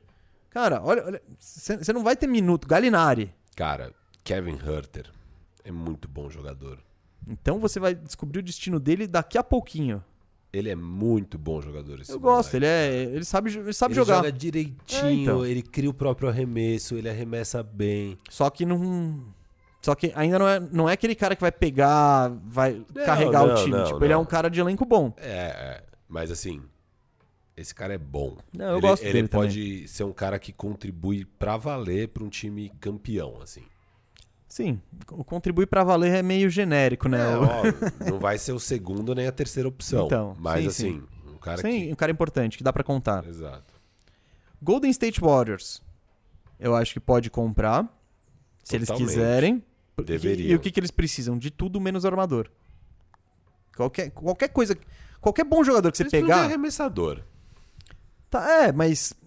Mas é aquela coisa, se você, você precisa de joga- Eles precisam de um jogador bom, assim. Se, se acharem um ala de força bom, tem onde jogar. Se achar um 2 bom, tem onde jogar. Se achar um- Sim, sim. então, um pivôzão também tem. É que pivôzão não, porque eles têm o Wiseman, né? É, Então. não, faz- não tem nenhum pivô aí no mercado que faria sentido Tem um sim, hein? pro Golden Ah, State. o Vucevic ali, me- cara, ia ser. Ah, mas não, eu- ia, eu- ia. eu não o encaixe ia ser um- monstro. Eu não daria coisa muita assim pelo Vucevic. Cara, ele, eu acho ele. O Wiggins e o Hum. pique do Minnesota, eu não, não sei se eu daria esse Ah. pique do Minnesota pelo Vuce. E, e ainda. Mas é que você não tá, você tá fazendo duas coisas. Você tá pegando o o Vucevic e ainda despachando o Wiggins. Então. São. Esse pique aí tá valendo em duas coisas. O Wiggins tem mais três anos e, sei lá, 30 milhões por ano de contrato. Então tem essa questão. E o outro é o New Orleans Pelicans, que eu falei que eu não sei se é comprador ou vendedor. Eles podem ser tudo. Eles podem vender o Loso e, tipo, ven- vender o Bledsoe e assumir o, o tank, ou eles podem ir atrás de um cara bom. Estou curioso, quero ver suas trocas realistas. É isso, vamos começar. Cara, você tem Lavigne aí também, não tem? Eu, eu não fiz nenhuma troca de Lavin. Não? Cara, Então, então, então vamos. ó, eu vou, eu vou falar uma coisa. A gente, a gente combinou aqui, eu e o Gustavo, que a gente ia trazer, sei lá, três trocas realistas e uma meio viagem, assim e tal. É, eu, infelizmente, só fiz trocas viagens. Então, vamos, Ah, vamos, lamentável, lamentável. vamos ouvir as suas realistas Não, as e, minhas eu, são- e eu palpito As aqui minhas que eu são acho. realistas peronomútil. Tudo bem. Então vamos lá. As Bom, minhas são bem no mútil. Vamos lá. eu, eu quero saber, vou começar com essa, que eu quero saber a sua opinião especificamente sobre isso. Vamos colocar o Vucevic no Boston Celtics. Cara, esse encaixe seria absurdo. Porque A defesa já é muito boa. tá? É, exato. Você tem bem. três alas. Você, vai, você tem o Smart, o Tatum e o Brown, que são elite Não, defensiva. Eles podem proteger. Eles podem se dar o luxo de ter o Vucevic. E no ataque, cara, o Vucevic abrir espaço pra todo mundo. Porque você faz esse pick and roll, o pick and roll do Vucevic, ele fica ali, ó. Ele fica ali esperando a bola de três. Quanto é o contrato do Vuce? Tem mais. Hum, acho que são três anos e por média. Três ou dois? Calma aí, deixa eu. Tre- três anos. Esse mais dois por 24 em média. Ah, cabe na trade exception. Cabe, cabe. Isso é então. exato. Facilita a troca. Vamos lá. Boston recebe Nikola Vucevic. Orlando recebe três escolhas de primeira rodada, 21, 23 e 25, todas do Boston. E o Romeo Langford. Você quer pensar e quer que eu dê minha opinião? Eu dou dois picks de primeira rodada. Cara, o pique. do- Pensa assim, para de ser ganancioso e pensa que se você tem o Brown, o Tatum e o Vucevic, todos. Brown e Tatum com menos de 25 anos. Você não vai dar um pique abaixo de 20 tranquilamente até 2025. É. Então, assim, eu tentaria por dois. Tá mas bom, eu acho que eu fecharia. Você fecharia? acho Não, que eu, se eu sou Boston, eu fecho, mas se eu sou Orlando, eu não fecho. Justamente por causa disso. Esses picks do Boston, legal. É que nem o Pelicans, que tá. Mas e, né, e se der um Peyton Pritchard junto, que é um cara já que Ah. parece ser bom? Porque o Romeo Langford. Não, então, é, eu botei o Romeo Langford porque é um cara que é um moleque. Eu nunca vi ele jogar direito também. Ele, ele não jogou direito. É. Que é tipo um, tá, tenta ir no Orlando. Foi basicamente isso. Ah, cara, o Pritchard não precisa. Tipo, você quer tirar um pique e botar o Pritchard? Não, não, não. Pode até deixar. É que você tá É falando que o Orlando não fecha. Não, eu acho que o Orlando não fecha por causa da perspectiva desses picks do Boston. Que vai, vão estar. Mas qual a perspectiva com você, cara? Você não vai pegar muita coisa no mercado com ele. Eu, eu acho. Cara, entendeu? eu não, não, não é todo time que precisa, mas é o que falou do. Cara, o Golden State Warriors, você põe ele lá. mas eu prefiro ter o pique do Minnesota ou três piques do Boston? O pique do Minnesota. Não, eu prefiro também. Então, eu não- eu não sei qual é o mercado Mas eu dele. não acho que. Ah, eu acho que, cara, um pivô que faz 24 eu, se eu pontos. sou Golden State Warriors, eu não troco esse pique do Minnesota pelo Vucevic nem a pau. Cara, é, é questão de timeline, né? De, de- do que o, o Golden State tá, tá esperando. Porque o, o, o Vucevic, eu duvido que você ache alguém no draft que vai ajudar tanto o Golden State quanto o Vucevic nos próximos dois, três anos, na duração do contrato. Que é o que a gente tá vendo com o Wiseman. O Wiseman vai ser melhor que o Vucevic? Pode ser. Tem todas as ferramentas e tal, mas nesse ano ainda não contribui. Então ele, ele não é um cara que tá mudando o, o Golden State de patamar, entende? Não, claro. Mas não sei, eu acho que pro Boston, cara, o Boston deveria fazer um esforço grande pra ir atrás do Vucevic, porque eu não vejo opção melhor pra eles no mercado. Acho que faz sentido. Eu, se eu sou Orlando, não tendo. Eu tentaria outras opções também, óbvio. Mas não aparecendo nada, eu fecho esse negócio aí. Você fecha? É, eu queria saber a sua. Eu achei que você ia Ah. falar que era um absurdo dar tudo isso pelo Vucevic e tal. Não, é bastante, mas, cara, ó o preço que deram pelo Drew Holiday. Exato. Ó, e, é, e é isso, assim, acho que o Boston Celtics tem que pensar um pouco do tipo, cara, esse ano eles tinham três picks de primeira rodada. Virou nada, o time É, não é melhorou isso. em nada, eles não conseguiram também fazer uma troca, tipo, o que, que adianta? É, Mesmo quando acerta, que é o Peyton Pritchard, você fala, pô, eles aceit- acertaram? Acertaram, mas, né? Não, Exato. ele é um reserva, então não, não é o cara que vai mudar o time. E, cara, acho que é um time. Beleza, eles ainda são jovens, não precisam ter tanta pressa, mas. Ah, o Vucevic também, cara, o Vucevic tem 30 anos, 31, então também não é que tá longe demais, assim. Eu, não, eu acho, eu, eu gosto muito do encaixe pro Boston. Eu iria atrás. O... Manda uma você, vai, já que você tá viajando. Depois eu vou entrar no território Zach Lavine. Não, cara, eu, eu, eu tô meio obcecado com a ideia do Larry pro Clippers. Então eu tentei aqui uma troca, a única que eu vi possível, porque o Clippers não tem assets. É, teria que ser Marcus Morris, Patrick Beverly, Ah, cara, para, para, para, já para aí. Marcos, por que, que o, o, o Raptors ia querer o Marcos Morris, sendo que já tem o Siakam e o Anunobi?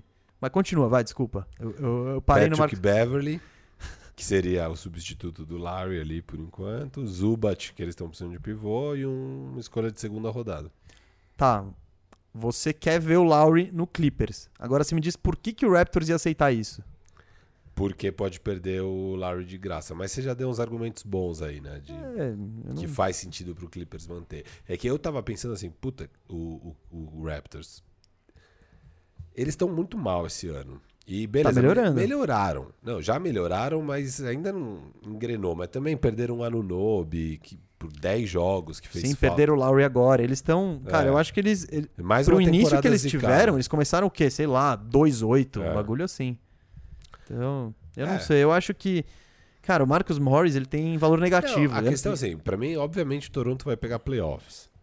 A, a questão pra mim é que é isso, você vai pegar playoffs, mas você não vai passar do primeiro round. É, mas você mantém, você faz aquela, aquele, aquela parada que o, que o Brooklyn Nets fez, que é tipo, você, você continua competitivo e com flexibilidade financeira. Você acha que o Siakam tá com valor de mercado? Tá, tá. Eu acho que sim.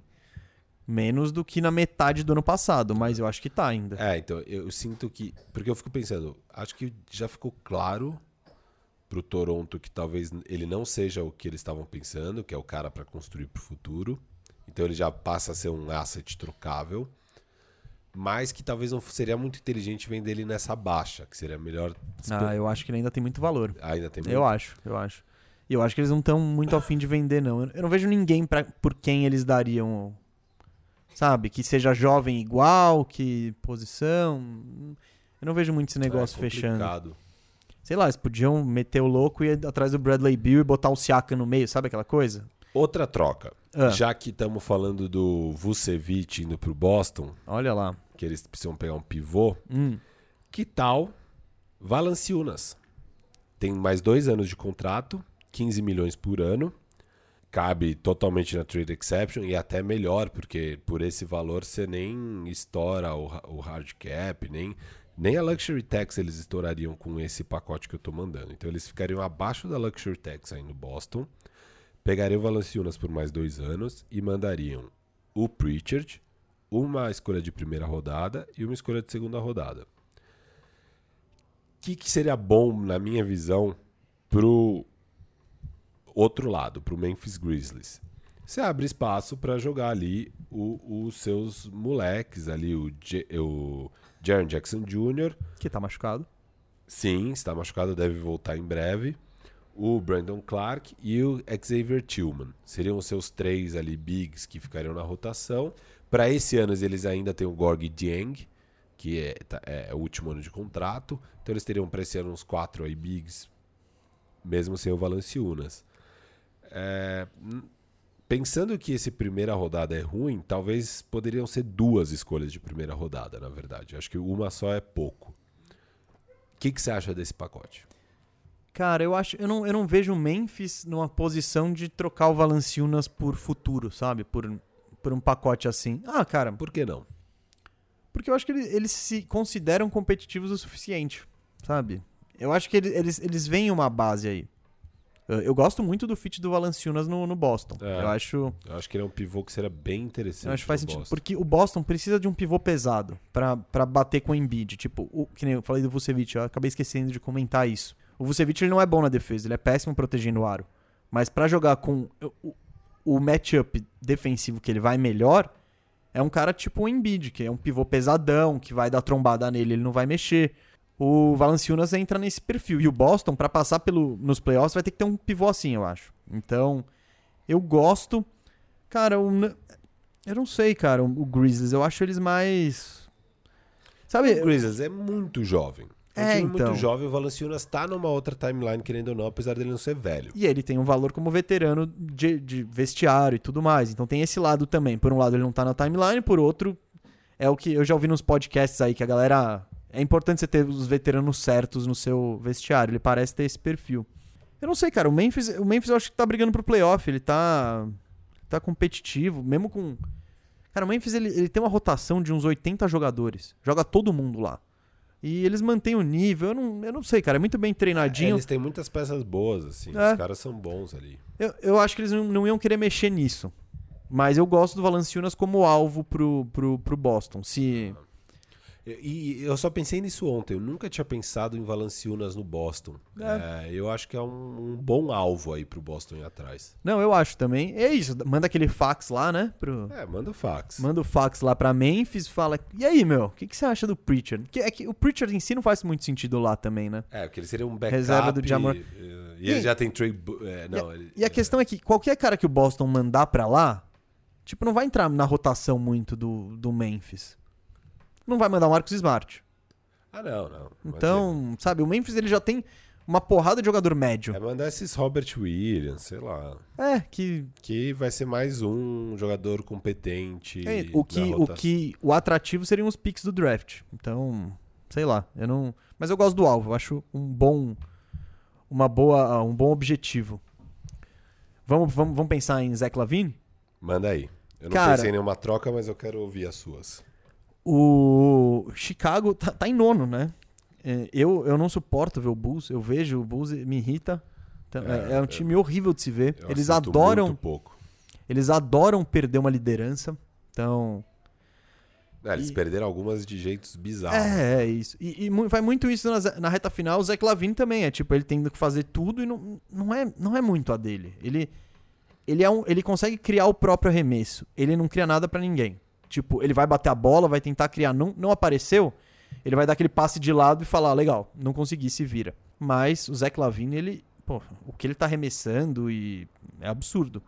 Ele no time certo, eu acho que pode ser, pode ser o, a coisa que faz subir um degrau. Pensei ele em dois times. Primeiro, Cauê Atenção, Philadelphia 76ers. É, é- O lado Sixers eu gosto. Cê- Então, Vamos lá. cara, pra, pra, pra rolar uma troca dessas, o Bulls tem que falar, legal, gente, estamos pensando no futuro. Porque é o que eu vou oferecer é só futuro pra eles. O Zach Lavine tem mais dois anos de contrato, 20, a- 21 milhões em média por ano. O, Chica, o Chicago mandaria o Zach Lavine. E o Sixers mandaria duas escolhas de primeira rodada, 21 e 23. Danny Green, contrato que tá expirando. Não dá pra fazer troca sem o Danny Green, porque ele tá no último ano de contrato em 15 milhões. Matisse Tybalt e Tyrese Maxey. Cara, eu achei um preço caro. Taibo, Ma... Taibo, Maxey, duas de E- primeira rodada. Que vão ser dos Sixers, é aquela coisa também. É, Se- ser. segue a mesma lógica que estamos falando aqui. Os Sixers com esse time com o Lavin não vai ser não vão ser grandes picks. Cara, eu acho que o Chicago não fecha isso nem a pau. Não? Nem pensando em futuro ali, pensando daqui a É. três anos lá na frente? Acho que não. Não. É, esse aqui é o início, aí depois troca o, o Tadeusz Young. Porque eu, eu acho que o Lavin ainda cresceu mais o valor de mercado dele com esse ano. Cara, mas você não acha que dois picks e dois jovens promissores é um bom, é um bom preço? Ainda mais um time que nem o Bulls? É, que os dois picks são ruins. Sim, eu- eu- por isso É. que eu botei o Golden Boy aqui, Matisse Taibo. eu, eu acho assim. Eu acho que isso aí só rola se. Primeiro, o, o- o- Bulls decidir que o caminho é vender o Lavin. Sim, mas estamos partindo desse pressuposto. E dois, ele testar bastante o mercado e não aparecer nada melhor. Se não aparecer nada melhor, ok, não é um absurdo, sabe? Não é um negócio que. Não, isso aí nem, não dá nem pra gente conversar. Mas o que eu sinto é que se o Bulls ir atrás mesmo de trocas pro Lavine, eles conseguem coisa melhor que isso. Eu não sei. O, o coisa melhor é bem relativo, eu acho. Porque eu tô partindo do pressuposto que você tá pensando no futuro, no- nos próximos. é, Você virou o OKC. É isso. Então, e aí você pegou uma molecada pra ver quem que é. Talvez você consiga jo- jogadores mais prontos pra contribuir agora. Talvez, mas eu não sei nem se seria isso que Se- você se é estaria isso que você buscando. é. Não, eu acho que você talvez possa pegar algum jovem um pouco mais promissor do que o Taibo e o Maxey. É, no Sixers não tem. Não, exato. Sim, mas Entendeu? Eu, eu acho que você poderia ir por algum time que pode te dar só um jovem, mas bem mais promissor que esses dois, e um pique, mas bem melhor do que esses Michael dois. Porter Jr. To- Nossa, muito melhor. Sim, não, Qualquer dizendo. pacote que o Denver Não, então. der com o Michael Porter Jr. Exato, é, já é é melhor o que, que é o que você tá falando de. É, é isso. É, é- esse é o perfil. É, é isso que eu testaria se eu sou o Bulls. Mas é, não é um absurdo. Assim, o Taibo tem seu valor, o Maxey parece interessante. Enfim, É, é botar Dá esses moleque pra jogar. dá pra conversar. Outra aqui, você tinha falado do. Você questionou quando eu trouxe? Atlanta Hawks. Cara, é o que eu falei. O Atlanta Hawks tem muita gente boa, mas o Lavine ele é melhor que esses caras. Então, ele dá um upgrade. Vai ser dureza essa defesa. Essa defesa, eu ia falar isso exatamente agora. Trae Young e Lavin. Trey- é, DeAndre eu não vou trocar o DeAndre Hunter e quero não trocar o Cam Reddish, que são os melhores defensores de perímetro que você vai ter. Atlanta Hawks recebe Zach Lavine. Chicago Bulls recebe Kevin Herter, Onyeka Okongo, sexta escolha desse draft, Tony Snell para bater salário e um first round. 2021, que pode até ser razoável, pode ser tipo uma 14ª, 15ª escolha. Hutter, Okongo Congo. e pique. Então, esse pacote eu já acho melhor do que o do Six. Você acha? Eu acho que esse, esse pacote, eu achei esse pacote mais curto, assim. É mais curto, mas. Não, é o melhor. Herter cai perfeito no Eu acho o Herter um um potencial maior do que o do, do Maxey. Eu acho o. O Congo. Eu não vi ele jogar ainda, Não vi ele jogar. mas é um pique número 6, é isso. É tipo, Tipo, o pick vamos- número 6 já me agrada mais do que o Taibo, querendo ou não. É, e o pique, um pique do Chicago provavelmente tem mais valor do que dois piques do Sixers. É, então, eu acho um pacote melhor. Porque eu deixei aqui, no- eu botei uns asteriscos aqui, do John Collins. É, tem o John Collins que você pode colocar. Se colocar Collins e Herter, ao invés do Okongo, Aí o o Collins. Bulls fecha, eu acho, hein? Exato. Mas é que o Collins ele vem com a, com a, com a conta, né? A conta dele chega Exato. daqui a seis meses. Você vai ter que renovar com ele, mas você tem o, o poder de renovar com ele. Eu, eu acho que faz sentido pro, pro Bulls. Eu gosto dessa. Eu acho que faz sentido pro Atlanta também. Porque Cara- o Atlanta é, é é isso, que eles têm muita gente nas posições. Então, Collins e Herter e um first round, acho que fica um pacote bom. Cara, talvez até sem o first round, hein? Não, não, tem que colocar um first round. É, não sei. Bom, tá bom, põe também, não tem problema. Mas esse eu gosto, eu gosto do encaixe. Eu acho que no, no Hawks o Lavine ia ter menos responsabilidade de criar, porque a bola já fica na mão do, do Trey Young. E com o que ele tá chutando, pô, é, faria sentido.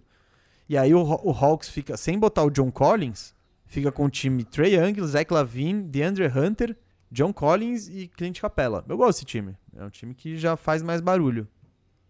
Trey Young, Lavin. Hunter, Collins, Capella. E se você for pro small ball, você vai tirar o Capela ou o- Colocar o Reddish. isso. E tem o Bogdanovic também ainda, tem o Galinari, tem Tem. essas, essas- essas contratações que pareciam melhores quando foram feitas. Ah, o Bogdan ainda tem que jogar, né? Ele jogou Mas- um pouquinho ali. no Mas não começo. jogou bem também, né? É, começou mal, mas aqueles inícios de temporada que é difícil julgar também. Bom, faz aí as suas que eu tenho a minha última doideira aqui. Você só tem mais uma troca? Tenho, falei três. Boa. Cara, vamos então aqui pra minha obsessão número 2, que é melhorar essa jossa Você não... do Achei que... Milwaukee Ah, Bucks. bom, achei que você falou Phoenix Suns, assim, falar que... Não, não, não. É melhorar esse Milwaukee Bucks. É, Eu quero ver, boa, gostei dessa. Pra mim é o seguinte. O Bucks não tem nenhum pique, vale lembrar isso. É, o Bucks tá difícil. E o que, que é a minha percepção do Bucks? É muito curto o elenco titular, a rotação de playoffs é ruim. Você não tem peças. Você tá ali com esse Big Tree. Só que no jogo de meia quadra dos playoffs, o Giannis fica difícil de utilizar e os caras têm que meter bola. O Middleton, historicamente, dois anos já seguidos, que nos playoffs ele não mete a bola. Ele não é esse All-Star que ele é na temporada regular. Ele é um. tá um monstro, tá uma temporada brilhante do Middleton. Deu uma esfriada, É. mas tá muito bem ainda. E, e- e, assim, eu troco o Middleton. Eu, se eu sou front office do, do, do Milwaukee, eu falo, cara, tô muito feliz com o Drew Holiday e, óbvio, o Giannis. O único caminho que eu consigo melhorar esse time é trocando o Middleton. Porque eu não tenho mais assets, eu não tenho mais picks, eu não tenho mais. é, Tem o Dante DiVincenzo. tem o Dante DiVincenzo. Beleza, mas você vai conseguir uma coisa meio. Não, você vai ter que É. combinar ele com o Brook Lopes e... É, é muito difícil. Então, pra mim, o caminho é troca o Middleton, que tem muito valor no mercado no momento, é um All-Star que tá arrebentando, Quero ver, quero ver o que você tá pensando e aí. pega de volta. Pensei em três trocas aqui, tá? Tá, antes de você falar, eu particularmente gosto do Middleton e gosto muito do encaixe dele com o Yannis. Ah, eu entendo que ele não é esse super jogador, mas ele, ele faz exatamente tudo que o Yannis não faz. Não, eu sei, eu gosto. Eu acho que também, ao mesmo tempo, muita gente encaixaria muito bem com o Giannis, Não, porque faz é muito fácil jogar com o Giannis. Então, assim, parte também desses números do Middleton são inflados por jogar ao lado do Giannis. E a minha grande questão com o Middleton é, cara, nos playoffs você não funciona. Você não entrega o que você entrega na temporada regular nos playoffs. Um caminho aqui que eu pensei. Vamos lá. Liga pro Sacramento Kings. Dá o Middleton e o DJ Augustin. E pega Buddy Hield, Bagley e Belitza. Nossa. Você tá piorando o Bucks, eu acho. O Bucks, como que ficaria? Ficaria, Drew Holiday, Buddy Hield, Giannis, Bagley, Lopes, com o Bielitsa e o Dante de Vincenzo no banco. Eu não gosto, eu prefiro ter o Middleton. Você prefere ter o Middleton? Prefiro, prefiro. Eu não. Eu, eu confio mais no Buddy Hield pra meter um arremesso da pesada No Buddy Hilde? mais do que o Middleton. Não, não, não. Jogando não, ao lado não, do Giannis. Não, eu não, eu não confio. E eu acho que daí você tem um time inteiro capaz de arremessar. Que hoje você não tem. Cara, você tá trocando um Middleton por três incertezas. Eu não faria isso. É que você não vai conseguir pegar o De'Aaron Fox. Ah, Esquece, né? Também- Exato. E se eu sou o Sacramento, eu faço na hora. Na hora. Porque você pega um cara muito bom, que é o Middleton. É, você que fica- encaixa perfeito, é, o né? time ficaria Fox, Halliburton, é, Barnes, é, Chris Middleton. Middleton. Barnes e Holmes. Melhor, bem melhor. Não, é, ficaria animal. Pro, pro, pro Kings é animal. Põe lá no seu Instagram depois isso aí, vê o que a galera acha. Eu- que- você acha que eu vou ser criticado? Não, não sei. Eu, eu, eu, eu falei nem a pau isso. Nem a pau. Nem a pau. Essa não. Pra mim, o Bucks tá melhor. Eu acho que você não pode cravar que ele tá melhor e tem a chance de ficar zoado. Isso aqui você sabe o que você tem. Meu, você sabe que o Middleton encaixa bem com o Yannis, você já viu esse. Cara, você vai postar no Buddy Hilde que tem dia que ele tá metendo bola, tem dia que ele não tá metendo, o Marvin Bagley que não fica em quadra, o Bielitsa que, né? É. Tipo, pode é ser. difícil. Que é, que é um Bob Porres um pouquinho melhorado.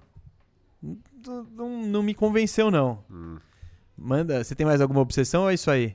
Você, quer, você tem mais lugares pro Middleton? Middleton e pegar DeRozan, Gay e White. Mesma coisa, você manda o Middleton, o, o- DJ Augustin e o pelo- Green Forbes. Pelo Derrick White? Você diz, o Der- Derek eu White, Rudy o- Gay e Deusmar. Aí, aí faz sentido pro Bucks, mas aí eu acho que o San Antonio não faz. Por que você vai pegar o Middleton? Eu acho que eles gostam bastante do Derrick White. Pagando. Ah, mas uma coisa é você pagar 18 milhões pro Derrick White, outra coisa é pagar 35 pro Middleton. Eu acho que isso pesa. Eu acho que pro, pro Spurs é tudo que um Popovich da vida quer. Ter um Chris Middleton lá pra manter o time bom. Daí você joga lá o Keldon Johnson. O Keldinho? O DeJounte com o Chris Middleton. Não, faz sentido. Faz sentido. Eu acho que o. E pro, pro Coisa, você teria o DeMar DeRozan, o Ru- Rudy Gay, que é um cara que consegue meter arremesso quando precisa. Óbvio, ele não é a segunda opção, mas como quarta Não, opção, deixa ele encostado ali sabe, é melhor do que ter o. é um cara pra fechar jogo ali que vai te ajudar pra caramba nos playoffs, o Rudy Gay.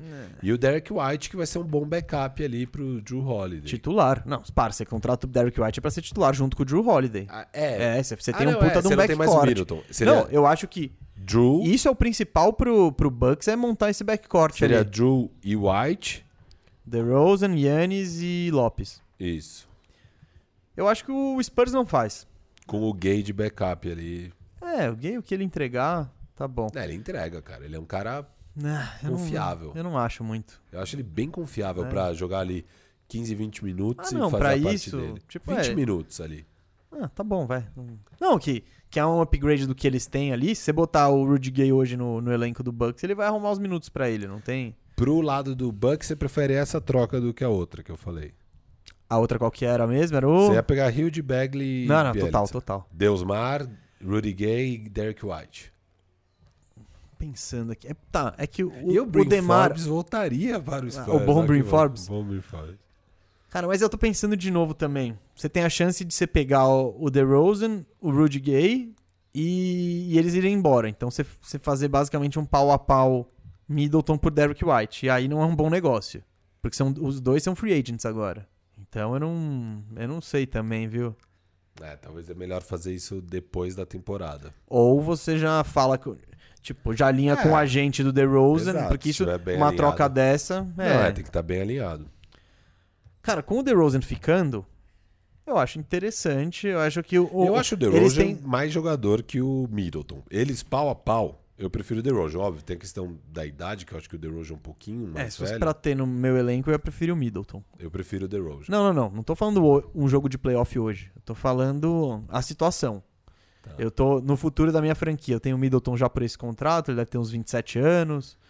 Mas é que eu, eu não acho que o, o Milwaukee pode ficar pensando muito no longo prazo. Eu acho que eles têm Não, é pra três- agora. é dois, pra agora. três anos pra ir bem. Sim. E aí, esses dois, três anos, cara, eu confio muito mais Eu no DeMar sei. DeRozan me ajudando a levar até lá. Embora ele tenha um histórico de derrotas. E ele não tem chute de 3 também. Aí você já tá entrando no território Sixers. Que você não consegue. Ou, ou o- Rockets do ano passado. Que com dois caras que não chutam de 3. Claro, o DeRozan tem arremesso. Não tô falando que ele é um. um ele não é o Westbrook, tá ligado? Mas cada, você vê cada vez menos isso. Um time com dois não chutadores em quadra. Então, sei lá. Mas é isso, o elenco ficaria mais completo, mais profundo. Por esse aspecto eu gosto do Bucks. Mas eu não sei, eu acho que os dois times ficariam com o pé atrás de fazer isso. É, por isso que eu coloquei aqui nas viagens. Eu não acho que vai É. acontecer nada disso. Uma última Não, e- troca. e já que você trouxe Spurs, Uma última troca só pro Bucks. mas, mas é. Não, a gente, porque a gente depois não vai mais falar de Spurs. Você vai- falar mais alguma coisa de Spurs? Eu ia só falar a última de Bucks, mas pode falar. Não, não, não. É porque o Spurs, ele. Eu não sei qual é que é a dele. Eles seriam os vendedores agora. Só que Ah, eles estão em. É, Eles estão em sexto bem. com 16, 16 vitórias e 11 derrotas. Então, Não, é inacreditável. o DeRozan era pra estar no mercado, pra estar todo. Não Exato. tá, não tá. Então, Popovich é muito monstro. Não, e eles não vão fazer nenhuma troca, a não ser que seja uma dessas, assim, pra pegar um Pra melhorar, né? é, pra me- não, não, eles não vão fazer troca pra- de tank, pa- Não, não aparentemente. vão, eles vão vão. pra o- é para melhorar o time. Uma última troquinha aqui. É... Bucks. Hum, Achei um jeito aqui deles sem dar grandes coisas, então esquece. Fica com o Middleton. fica com o Middleton. É o único jeito que eu achei aqui de tentar melhorar esse time ficando com o Middleton é dar o DJ Augustin, que tem ali uns 8 milhões, e dar o que você ainda tem de picks, que são dois primeira rodada. Eu acho que por muito tempo eles não podem trocar a primeira rodada, hein? Ah, é porque tem as. É, você não, você, você não pode. Você, você não pode ficar dois anos seguidos sem primeira rodada. Não, não pode ir na mesma troca, mas daí pra outras Não, não, não. Você, não. você tem que ir guardando, acho. Sei lá, meu. É, eles não podem, imagino. Deixa eu ver aqui numa. É, que se não puder, esquece. Daí já. Aí Ah, moiou. tem- É, porque o DJ Augustin não vai pegar nada. O que ia pegar era os picks. que também não são grandes picks, né? Deixa eu ver aqui a questão do Bucks. Milwaukee Bucks, aqui, ó. Ah, long term, draft cap. O, o Bucks não pode trocar uma escolha de primeira rodada. Eles têm, eles têm as próprias em 23, 24, 25 via Indiana e em 2027. Então eles não podem trocar porque eu acho que essa do Indiana aí deve ter proteções e tal. Não, é, são de se- segundo round, essas que eles Ah, é? Né, É. O cara não falou aqui no texto. Então é isso. Você vai mandar 80 escolhas de segundo round? Então essa, essa troca esquece. Eu ia tentar pegar um desses jogadorzinhos do Atlanta aí. Tipo Hutter e tal, Ah, mas não, não, não. não vai dar. Não vai dar. É isso, tá É isso. difícil, tá, difícil. Tá difícil troca. melhorar. É, o Bucks ele se meteu nessa situação, né? É, eu, eu trocaria o Middleton. Deixa eu te perguntar uma coisa que eu já ouvi falando por aí. Se no limite chegasse numa situação onde você troca Middleton pelo Ingram, quem fala não? Ou você acha. Eu ouvi isso. Cara, eu acho. Eu não acho que faz sentido. Pra nenhum dos dois. É, eu não, eu não gosto de Ingram com, Com Yannis. com Yannis. Eu acho que eu prefiro o Middleton com o Yannis. É, o, o, Ingram eu acho que ele é mais. Ele é mais playmaker, assim. É, ele, E ele precisa da tem- e- bola. E, o, e, o, e o Middleton tem mais arremesso, tem mais É. chute. Cara, eu honestamente não sei. Eu ouvi isso. Eu acho que Pro, pro, pro, Pelicans, eu Pelicans faz sentido, É, eu pro acho. Pelicans eu gosto. Acho que o Middleton encaixa mais com o Zion do que o Ingram. É porque mas- o Ingram, eu acho que o Ingram, ele, ele é um 4. Eu acho que a posição dele vai ser um 4 que, cara, que aí sim desequilibra o jogo. Porque ele é grandão, ele tem envergadura, mas ele tem chute, tem agilidade. Então, se, se você botar um ala de força pesado nele, ele vai tirar vantagem. O Pelicans tem uma questão que é o Zion. O Zion, aparentemente, ele é um- só um ala de força, ele não é mais nada além disso. Antes chegou aquele sonho dele ser um pivô, jogar meio tipo um Draymond Green e tal. Acho que não vai rolar. Com a defesa que ele tá mostrando aí, não, não tem como. E, e- é isso, o único lugar na quadra pra ele é um é a posição 4. Em volta dele você tem que mexer, assim. Claro, não gosto do Steven Adams como um pivô que fica ocupando o garrafão, que é a área que o Zion vai bem. Mas nessa estrutura faz todo sentido você ter um chutador de elite que nem o Middleton. Então, eu ouvi esses rumores também. Mas eu acho que é mais gente especulando que nem a gente do que Não, qualquer é- coisa. Ah, eu não, eu não tô convencido, não. Mas é aquela, é, é aquela troca de que tem cara de. Os dois lados estão ruins e a gente precisa fazer alguma coisa. É. Então, sei lá, daqui a um ano e meio talvez role um negócio assim. Mas eu não tô convencido, não. Não tô. Eu também não. Eu ouvi isso, eu fiquei meio tipo. ah, até gosto pro, pro Pelicans, mas não gosto muito pro Bucks. É, o Pe- Nossa, o Pelicans é uma zona, né? Ontem eu é tava nem- vendo o é Blazers dizer e que eu acho o Pelicans. Middleton melhor que o Ingram, nada disso, mas é que o- eu não vejo o Ingram encaixando bem e resolvendo os problemas do Bucks. É, não necessariamente. Putz, ontem o Pelicans, cara, a posse de- as posses de bola pra fechar o jogo, ontem contra o o Portland Trail Blazers, nossa. Eles tomaram uma virada com o Dame absurdo. E, cara, e o final do jogo foi aquela coisa, o Ingram isola o Ingram, ele tenta criar, mas também não tem ninguém pra passar a bola, então todo mundo sabe que ele vai finalizar. Aí fecha a porta, ele toca pro Lonzo na linha de três, pff, que manda aquela tijolada. Quando, claro, nesse jogo a diferença era de dois pontos. Era claramente uma situação pra dar uma bola pro Zion.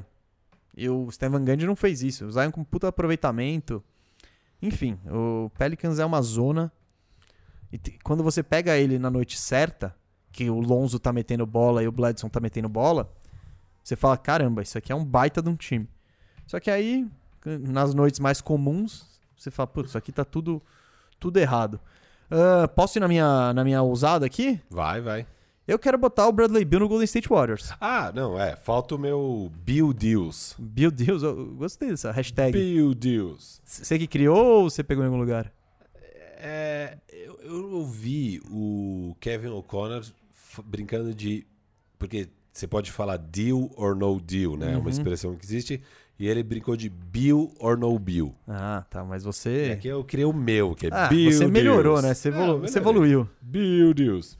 Eu acho que tem três. Três times que poderiam Você dar botou o Golden State Warriors aí? Lógico. Ah, então. Então, ó, meus pacotes vamos começar são por aí. Miami, mandando Nunn, Hero, Iggy, Olinik e um- uma primeira rodada. Denver mandando Gary Harris, Michael Porter Jr., R.J. Hampton, uma primeira rodada e uma segunda rodada. E o Golden State Warriors mandando Wiggins, Wiseman e o Minnesota. Foi a que eu botei aqui, do, a do. Wiggins, Wiseman e, e Minnesota. Eu fui mais gente fina, eu ainda botei mais uma primeira em 2023, Ah, pode pôr. porque sim, e faz. botei ainda, falei, ó, você pode escolher entre o Damian Lee e o Jordan Poole. É isso, eu tô dando agradinhos. Agradinhos pro, pro Washington. Cara, eu gosto. Eu, Ah, eu- eu gosto muito. É, Dos eu- três. Eu acho que os três têm que tentar desesperadamente. mas qual que você acha melhor? Pro, se eu sou. É, você, você tá recebendo. Você tem esses três factos na mesa, você é o Washington Wizards. Cara. Wiseman e o pique do Minnesota é pesado. Eu acho que é o maior upside. Eu ali. acho que é o maior. É, eu. Só que calma, Nani Hero é. Porque o que, que eu acho? Se o Golden State Warriors passa na frente com isso, Miami pode colocar o Duncan Robinson também. E aí, cara, Duncan Robinson, Nun, Hero. Cara, o Miami também tá acabando com o time dele, né? É, Não eu, vai sobrar ninguém aí, porque você tá tirando. é, se eu sou Miami, eu mantenho um dos três. Você pode colocar ali o, Precious Achua. Não, põe, põe o Achua. É. E aí já fica pau a pau. Eu acho que, cara, Nan Hero, Achua e um primeira rodada é meio pau a pau com esse Wiseman em Minnesota. É que esse. Você tá comprando o sonho, né? Pegando essa do, É. do Warriors. Você tá falando, o Wiseman vai virar o pivô que. a- as pessoas esperam que ele possa virar e tem chance de virar, né? Não, É. o Wiggins é o Wiggins, né? Então você, você já sabe o que você tá pegando. E esse pique do Minnesota, todo mundo diz que o draft do ano que vem vai ser monstruoso. Esse negócio de análise de draft é meio esquisito, né? Porque todo mundo falou que esse draft era uma porcaria E, tá e tem uma galera interessante. Então, Anthony Edwards tá bem, ele vai aparecer mais tarde aqui no nosso Tá programa. bem mesmo. Enfim, cara, eu. ah, Tudo depende do Washington. O Washington falar que. É, porque, cara, é Que- interessante. Você já ter uma basezinha de Nani Hero ali com Achua. É, É, mas. é bom Não. É bom, eu acho, mas eu acho que o, o upside do, do Golden State é do maior. Golden State é também acho. maior.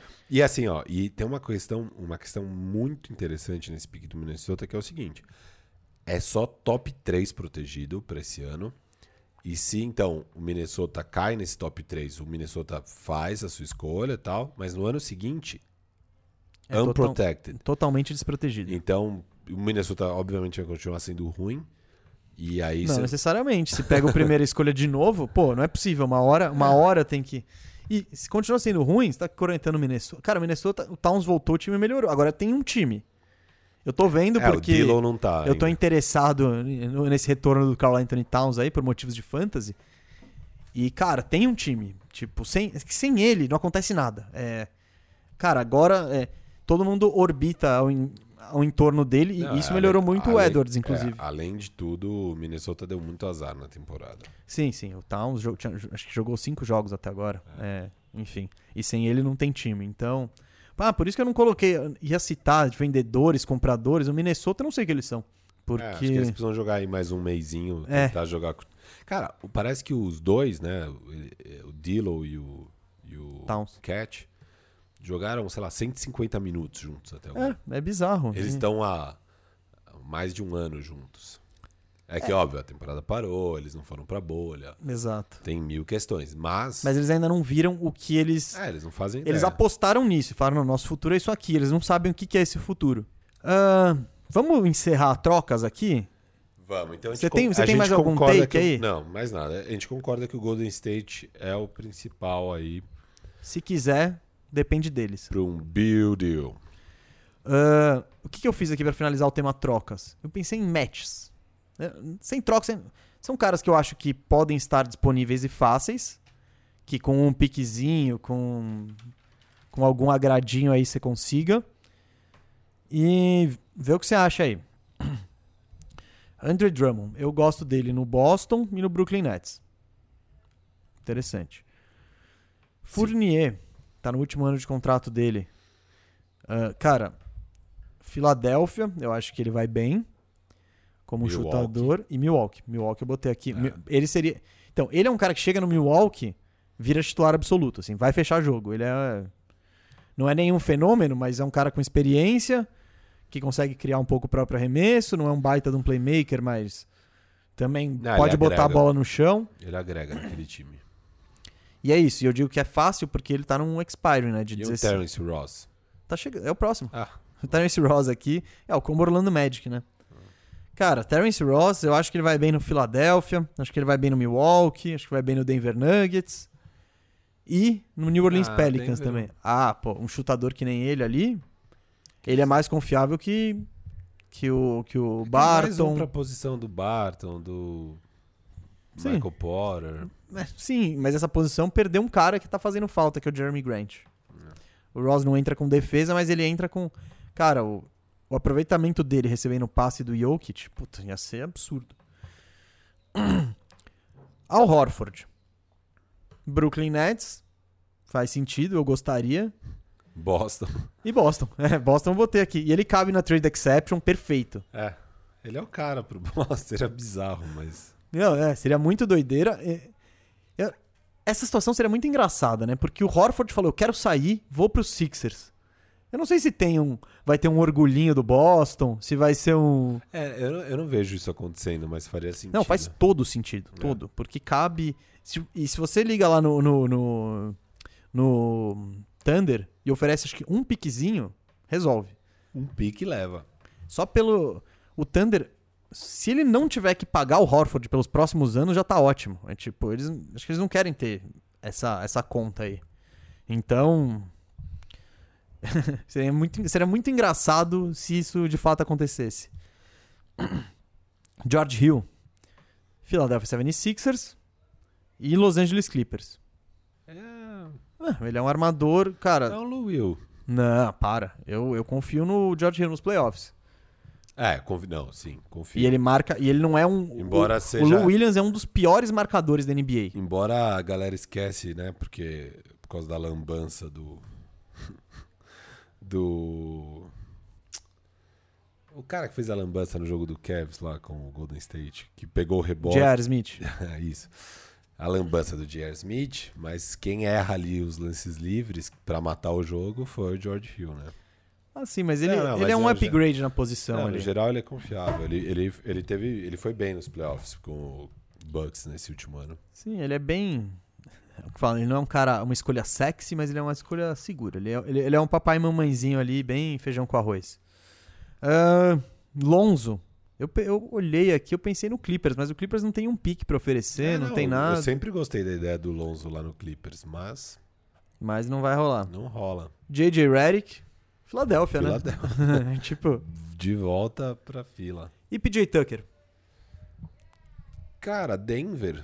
Eu também, botei Denver aqui na minha lista. Denver faz sentido, Sim. PJ Tucker. É... Filadélfia também, eu acho. Ah, um pouco menos. É que no ataque, cara, no ataque ele ia. É, ia ter menos espaço pra ele. Ah, Mas daria pra montar uma super defesa. Milwaukee faz sentido, PJ Tucker. Faz, ele é um Bob Porres melhorzinho ali. né? É. Sabe marcar, vai ficar encostado. Tem arremesso. É, só que. Não sei o que, que o Milwaukee poderia é, dar. eu não daria o DiVincenzo nele, por exemplo. Não.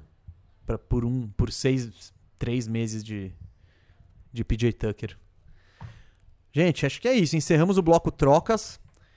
Escreve aqui embaixo o que, que troca que você quer ver. Se a gente falou besteira. Com certeza vai ter gente me criticando. Eu não sei por que o pessoal te critica, Rafa. É. Eu não sei. Não, o. Estão me chamando de craque neto. Como se fosse um- uma crítica. Depreciativo, não é? É, Isso eu leio como elogio, acho que estão me elogiando. Não, eu acho que estão criticando, mas estão usando o exemplo errado. É isso. O craque Neto chama ele de Dilson Capetinha, mas pô, craque Neto não. Eu gosto de craque neto. Não, é, é, é pra se sentir orgulhoso. Ele é uma das grandes referências desse programa, inclusive. É, Então, é, inclusive o Cascão. o Cascão, né? O Cascão é, é uma inspiração vinda do, do, do nosso donos da bola ali. Vamos lá? Vamos falar, de, fantasy? fantasy? Fantasy, fantasy, fantasy, gente. Antes de começar, eu queria, eu queria compartilhar uma história com, com você que está aí do outro lado. Ontem eu tô, tô aqui me preparando pro bandejão e tal. Aí eu recebi uma mensagem no WhatsApp. Falei, uma mensagem que dizia: tem fax pra você, coisa boa. Fax honesto. Não, é. Fax honesto. Aí eu olhei, né? Meu amigo Firu me mandou uma mensagem, eu querendo mexer no meu time do Fantasy Bandeja, que eu acho que precisa de melhorias ainda. Aí eu olho o fax dele. A petulância, né? Ele, me, ele, ele quis tirar do meu time o Nikola Jokic, que é o melhor jogador do Fantasy esse ano, e vai continuar sendo. E DeAndre Ayton, pelo pacote Vucevic e Valanciunas. Sim. Vou explicar o racional. não, é difícil. Não, porque eu nem falei do proposta Ayton por Plumlee ainda. Tá, o Plumlee nos últimos duas semanas tá muito acima do Eiton. Então, você quer me vender duas semanas de Plumlee ontem que ele já fez 25. Tem que tentar. o Eiton tá numa baixa. Queria ver se você tava desgostoso com o Eiton a ponto de fazer isso. O, eu queria citar meu amigo Andinho, que joga fantasy com a gente, e ele. E ele... Ele... ele não vale ser citado. Não, ele vale, vale, vale. Porque a frase dele é muito boa e é muito apropriada. Ele fala: o problema do, do Firu é que só ele acha que ele é esperto. Essa troca. O cara querendo me trocar, pegar Não, Vucevic não Jokic... deixou eu explicar o racional aqui. É, Valanciunas, obviamente, muito superior ao Eiton. A média dos dois é igual. Não, não é. No, De temporada, sim. Ah, nos últimos 30 dias, que é o que mais importa. Cada um tem seu critério. Ah, o meu critério é os últimos 30 dias. Por isso que você acha que o Plumlee vale um Aiton. Os últimos 30 dias, o Valanciunas está muito acima do, do Eiton. E E o Jokic, como tá nesses últimos o 30 Jokic dias tá em relação... muito acima Ah, então tá. do Vucevic. Mas o que, que eu quis testar? O quanto esse seu amor, o seu time chama Orlando Mesa, o quanto esse amor pelo Vucevic vale, assim, porque tem essa questão. Eu quero ter caras. Eu tenho o, Anthony Davis no meu time, né? O Firubre. Eu tô feliz, ele tá mal. Beleza. Você tá... Tô Olha, feliz. Esse é um papo dele querendo valorizar o, o Não, Davis. Ninguém, ninguém tira o Anthony Davis do meu time. eu tô feliz com o Anthony Davis. Então, assim, eu quis te dar a chance de você ter o Vucevic. Óbvio que Nossa, por esse precinho camarada, Não, né? Preço, assim, uma coisa que eu me enganei é que eu achava que o Vucevic estava com uma média de 55. Ele tá com uma média só de 50. Aí fica realmente um pouco distante pro Joker, que tá com 63, 64. É, o Valanciunas tá um 7 acima do Eiton nos últimos 30 dias. Então, se tivesse um 7 de diferença ali, ficaria pau a pau. Mas não, tava 13. Então você perderia um 6, mas você teria aí o seu homem, Vucevic. É lógico, é, é isso. Eu dou o melhor jogador do Fantasy pelo simples prazer de ter o Vult. E eu queria tentar fazer outras trocas com você, mas seu time, Orlando Mesa, eu tenho que. Eu sinto informar aqui para as pessoas, tá uma porcaria esse time do Gustavo. Cara, eu, eu digo que quando ele, ele me fez essa proposta, eu fui no elenco dele e procurar jogadores e eu cheguei à conclusão que esse time também tá uma porcaria. e não tem ninguém que eu quero. Eu não vou pegar. o- Você não, você não vai pegar o Jokic por nenhum pacote por Anthony Davis, esses caras bichados aí. O Anthony Davis não está no meu trading block, entenda isso. Nem ele, nem Bradley Bill. Os dois estão intocados. Se eu falasse agora que no ar eu, eu troco o Jokic por qualquer um dos dois, essa troca tava feita, tá? Só pra. Só pra, só pra pegar ele nessa. O Joker é um casinho de amor meu, então pode ser, mas. Enfim. É, Tentei. Vou explicar ao longo do programa aqui o que, que aconteceu. Não deu certo, tudo bem, é uma troca. Eu não acho que era um insulto. Acho que Eu acho que é um troca- insulto. Eu me senti É. insultado pela petulância É que você é dele. muito muito, irritadíssimo, mu- né? Eu sou muito racional, né? Não é possível. Vamos lá. Vamos lá, gente. Vamos falar do Fantasy Bandejo primeiro. Primeiro. Cuja liderança nesse momento é de Orlando Mesa, com sete vitórias e uma derrota. Estamos Que campanha, hein? voando. Ah, eu tô tirando onda enquanto eu posso ainda. Depois que eu cair na primeira rodada, vai ser mais difícil. Cara, vou falar sobre o meu time aqui, ó. Ah, eu, particularmente, não tô muito satisfeito com o meu time. Eu acho que eu tenho. Só que, quem carrega meu time? Jokic e Duran. Eu tenho o melhor jogador do Fantasy, que é o Jokic, e o Duran, que deve ser um top, sei lá, 7, 5. Então, esses caras carregam meu time. Tem o De'Aaron Fox ali nos 42zinho tal, subindo de produção a cada dia. E aí em diante eu entro com os operários. Eu só tenho cara que faz 30 pontos, 32, 33, né? Mas é, é um time de operários. Quem eu, eu, fiz algumas apostas que não deram certo, tipo o Eiton. Eu peguei no draft o Eiton só para provocar o Firu. Que eu, eu, deveria ter pego o Vucevic, né? Porque era a escolha óbvia. E aí eu peguei o Vucevic. É. Me dei mal, né? Fico indo na do cara. É lamentável. E é isso. O Nurkit foi outra aposta que eu fiz que não vingou. Ele tava mal, depois se machucou. Enfim. Meu elenco é operário. São todos esses carinhas aqui. Eu fiz, fiz. Eu quero valorizar meus picks de free agency ali. Delon Wright e Kyle Anderson. Esses foram. Acertos. É, acertos para ficar até o fim do ano aí. Então é isso, gente. Orlando Mesa, eu só quero dizer que estamos na liderança. Não sei quanto tempo vai durar, mas aparentemente a sorte está do meu lado. Então, apoiados nela, vamos buscar o, o título aí. Você quer falar alguma coisa da sua equipe aí, filho? Cara, Firubre Valley Boys é 5-3 aí, uma campanha complicada, turbulenta, muitas lesões, muitos problemas, mas bons valores. Tenho duas apostas aqui do meu draft que estão um pouco mais complicadas, que é o Kobe White, que ainda não vingou. Não vingou, né? Não vingou o que eu esperava. E o meu menino, o meu queridinho, Michael Porter Jr., que começou muito bem o ano. É... Nos dois primeiros jogos? Não, não ele estava muito bem. É... E aí teve. Ele pegou a Covid, né? Ele, ele ficou umas duas, uma semana, dez dias fora por contact tracing. E depois ficou mais duas, três semanas fora porque ele de fato contraiu o vírus da, do coronavírus. E voltou muito pior. É, tem, tem acontecido isso. O próprio Tatum falou recentemente que a produção dele caiu por causa do coronavírus. O Cat tá, tá, começou devagar também. O Cat também tá voltando devagar. É, eu acho que é complicado mesmo você jogar depois do coronavírus, pelo visto, né? E, e tá difícil. O Michael Porter Jr. tava jogando muito bem por minuto e tal, mas ele tava já antes do Covid com essa questão eterna do desgraçado do Michael Malone, o técnico, que fica de palhaçada. É, é, às vezes ele estoura, joga pra caramba no jogo, o jogo seguinte joga 15 minutos. É, enfim, Michael Malone é sempre assim, e então é complicado. Eu, eu não esperava isso esse ano, eu sofri isso ano passado com o Michael Porter Jr., mas esse ano eu achei que estava claro que ele teria todos os minutos à sua disposição. Não foi o que aconteceu já de cara, mesmo ele bem. E agora que ele tá mal, tá mais complicado ainda. Então, são duas grandes apostas que eu fiz, porque eu peguei esses dois caras cedo e eles não vingaram. Mas de resto, eu tô feliz com o Bradley Bill, feliz com o Rudy Gobert, Michael Bridges. Você esperava mais do Rudy Gobert, hein? Ah, meio... Cê... Não, não, você pegou ele esperando mais de 40. Mas ele tá no último mês 44. Então, assim, ele tá, ele tá bem. Tá tudo bem. Tá tudo bem. Gobert sempre começa devagar. Ele tá bem agora. Vucevic tá bem. Valanciunas tá muito bem. Plumlee, que era uma aposta minha ali, que foi. Peguei bem no final do draft, mas engatou. Tá bem. É, então, assim, tem esse... E o Anthony Davis tá complicado. Tá complicado.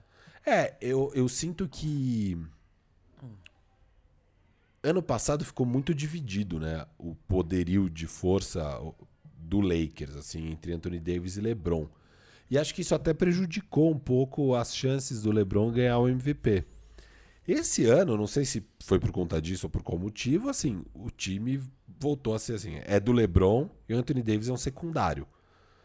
Óbvio, muito bom na defesa, joga muito bem, mas está abaixo.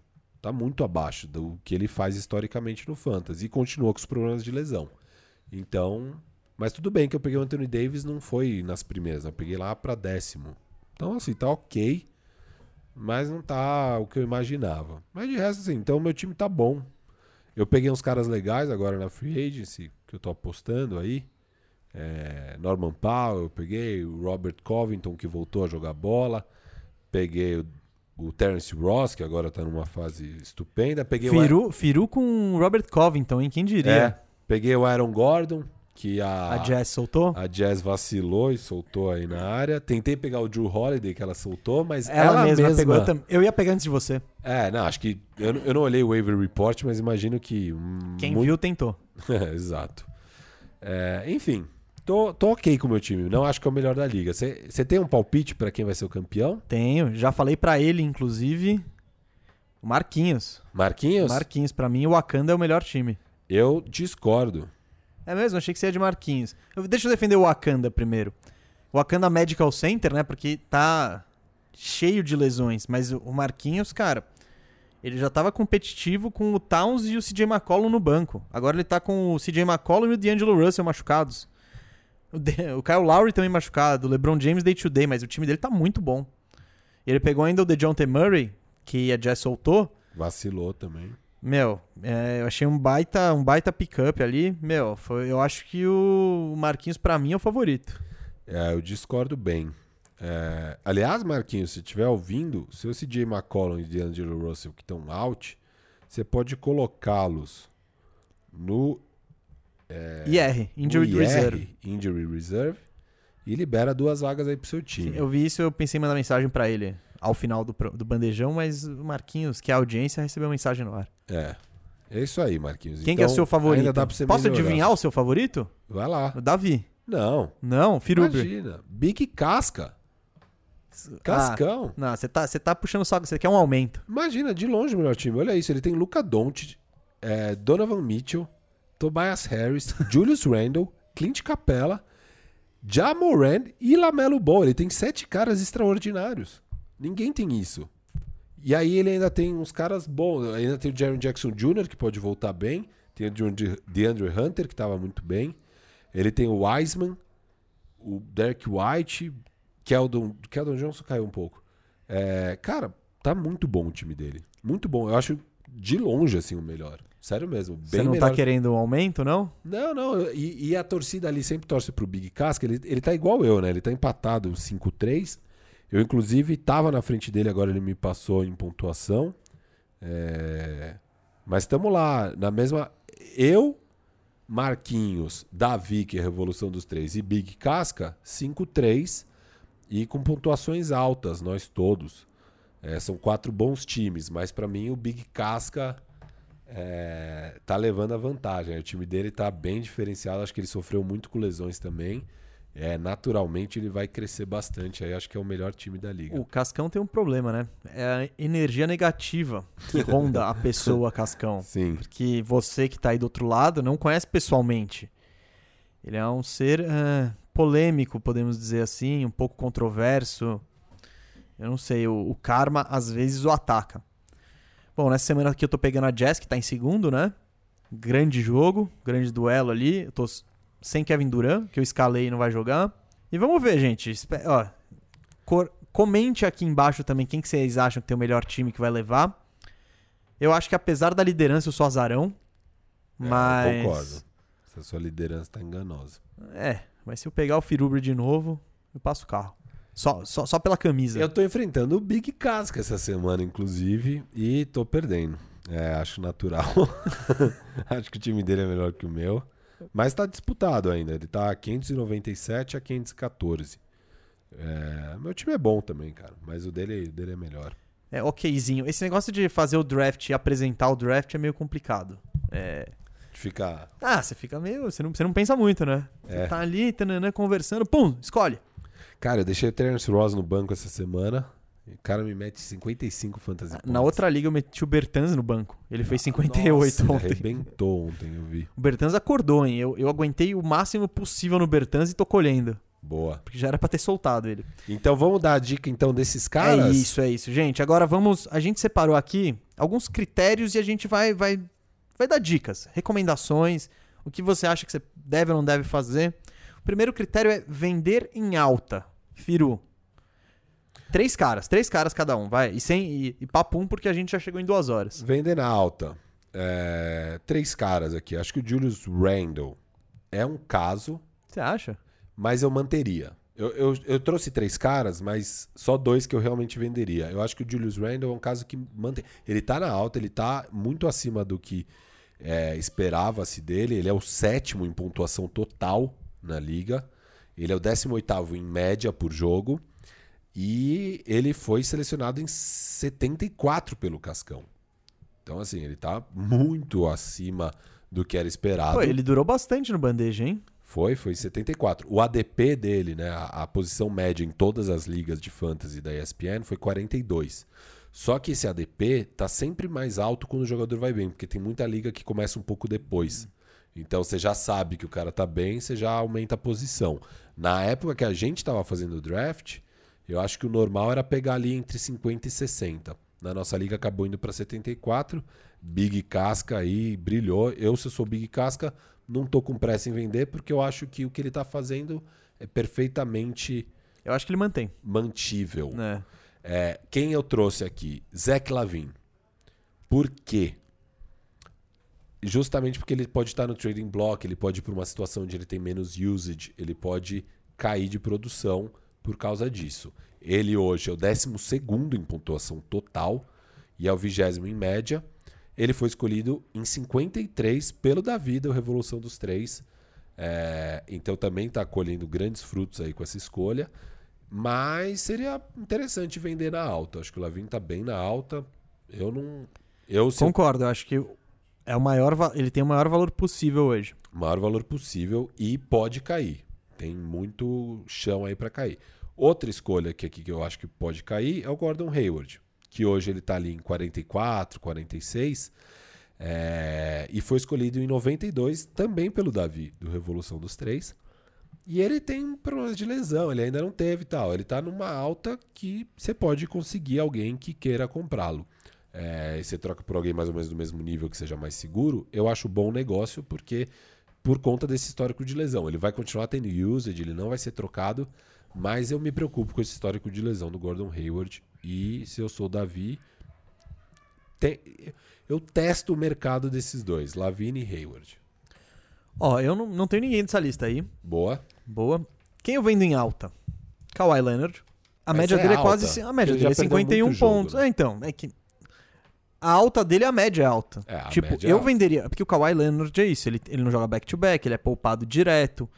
Eu prefiro. Se, se você tá na sua liga aí e você tem o Kawhi, Pô, testa o mercado dele, ele tá, tem média 50, pô, oferece por um cara que tem uma média 44 e tenta pegar mais um outro de 30, de 28, porque eu acho que você sai no lucro. Porque se esse cara que você pegar de 40 e tantos jogar sempre, esse cara em si ele já vale mais que o Kawhi, porque o Kawhi ele joga o quê? 70% dos jogos? É. Então, isso vai te fazer falta.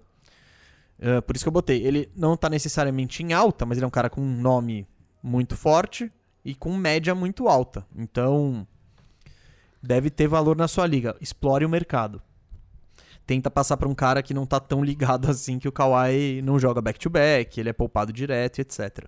Agora ele tá machucado, então né, dá uma é segurada. Hora. Vende na hora que tiver na alta mesmo. Pega três jogos seguidos que ele estoura. Exato, três acima de 50 e, é. e oferece ele por aí.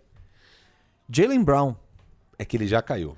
Ah, mas ele tá, ele tá derretendo. Então, mas ele não tá mais na alta. Eu acho que já Passou o Passou, ponto. mas eu digo, a alta a média dele ainda tá uns 43 pontos. Ah, mas é que você tá olhando a média do ano. Geral. Óbvio, a média do ano ainda vai estar tá alta, mas Não. você pegar ah, sim, o last 30, então, por isso que eu tô então. falando. É o cara que eu tô falando, você vai ver a média geral dele vai estar tá 43, mas você vai ver a média recente vai estar tá 37.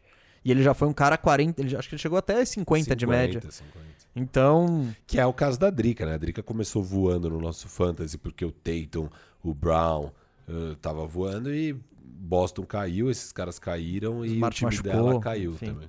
Então é isso, o Brown, você já tinha que ter saído dessa antes. Isso. Viu, Yuri? É. Viu, Yuri Campos? Aqui eu discordo, é isso que eu tô falando. Eu acho que é o, é o caso que deveria ter vendido na alta lá atrás, perdeu o ponto e agora vai sangrar um pouquinho aí. E agora eu manteria, porque eu acho que ele não vai ter mais valor do que isso do que o que ele tem hoje. É que aí depende, eu entendo. É, então, que, eu, é, é o... que eu não avalio o season stats. Eu sempre olho o last 30 e last 15. Eu acho. Eu, eu, eu, gosto, eu, eu gosto dos dois cenários. Eu analiso o recente e analiso a média da temporada, que eu acho que é bem factível, assim. Que tem menos. É, sei lá, ruído, menos. É que eu acho que o Last 30 você já tem uma amostra bem sem ruído. E é, muito, que, e... é que o Last 30 você pega um caso de um maluco machucado. Ah Tipo, sei lá. O... Não, lógico, lógico. Tem as exceções. Mas o Season Stats, para mim, tem muito ruído, porque o começo da temporada é muito loucura. Tem uns caras que estão indo muito bem que depois cai, tem os caras que estão indo muito mal e depois sobem. Então, meio que isso suja a média. Eu prefiro sempre pegar a média dos últimos 30 dias, que eu acho mais limpinha. Eu acho Eu mais. aconselho você a. Vai contratar um cara, vê as duas, vê as três, vê Não, vê tudo, é. óbvio, é isso, vê tudo. E é isso que eu acho. que Você oferecendo Jalen Brown, a sua contraparte vai ver tudo e vai ver que ele não está na alta. Então, eu acho que. Por isso que eu tô falando que eu acho Ele que. tá numa temporada alta. você- é, eu acho que você já não pega o valor que um dia você poderia ter pego. Assim, viu, Yuri Campos? É, Yuri, perdeu o ponto aí. mas E- o nosso amigo Yuri Campos, ele tentou trocar o Jalen Brown pelo Embiid. Teria sido uma ótima troca, ele fez É, certo. tentar. petulância, né? Ah, tava pau a pau as médias na época. Então, aí. Só que Não, nem todo aí- mundo é trouxa, né? Exato. Ele fez a coisa certa. As médias estão pau a pau, vou tentar, vai que cola. Não colou. e ele poderia ter explorado outras trocas menos gananciosas. Não explorou, provavelmente. Acreditou que o Jalen Brown era naquele nível que estava muito absurdo. E já caiu um pouco, né? Enfim. Pode cair mais. Ah, o outro cara que eu botei pra vender em alta, o Horford. Isso eu concordo totalmente. Ele tá com média 35, nos últimos 30 ele fez 42 de média. Ele não joga back-to-back. Sai dessa.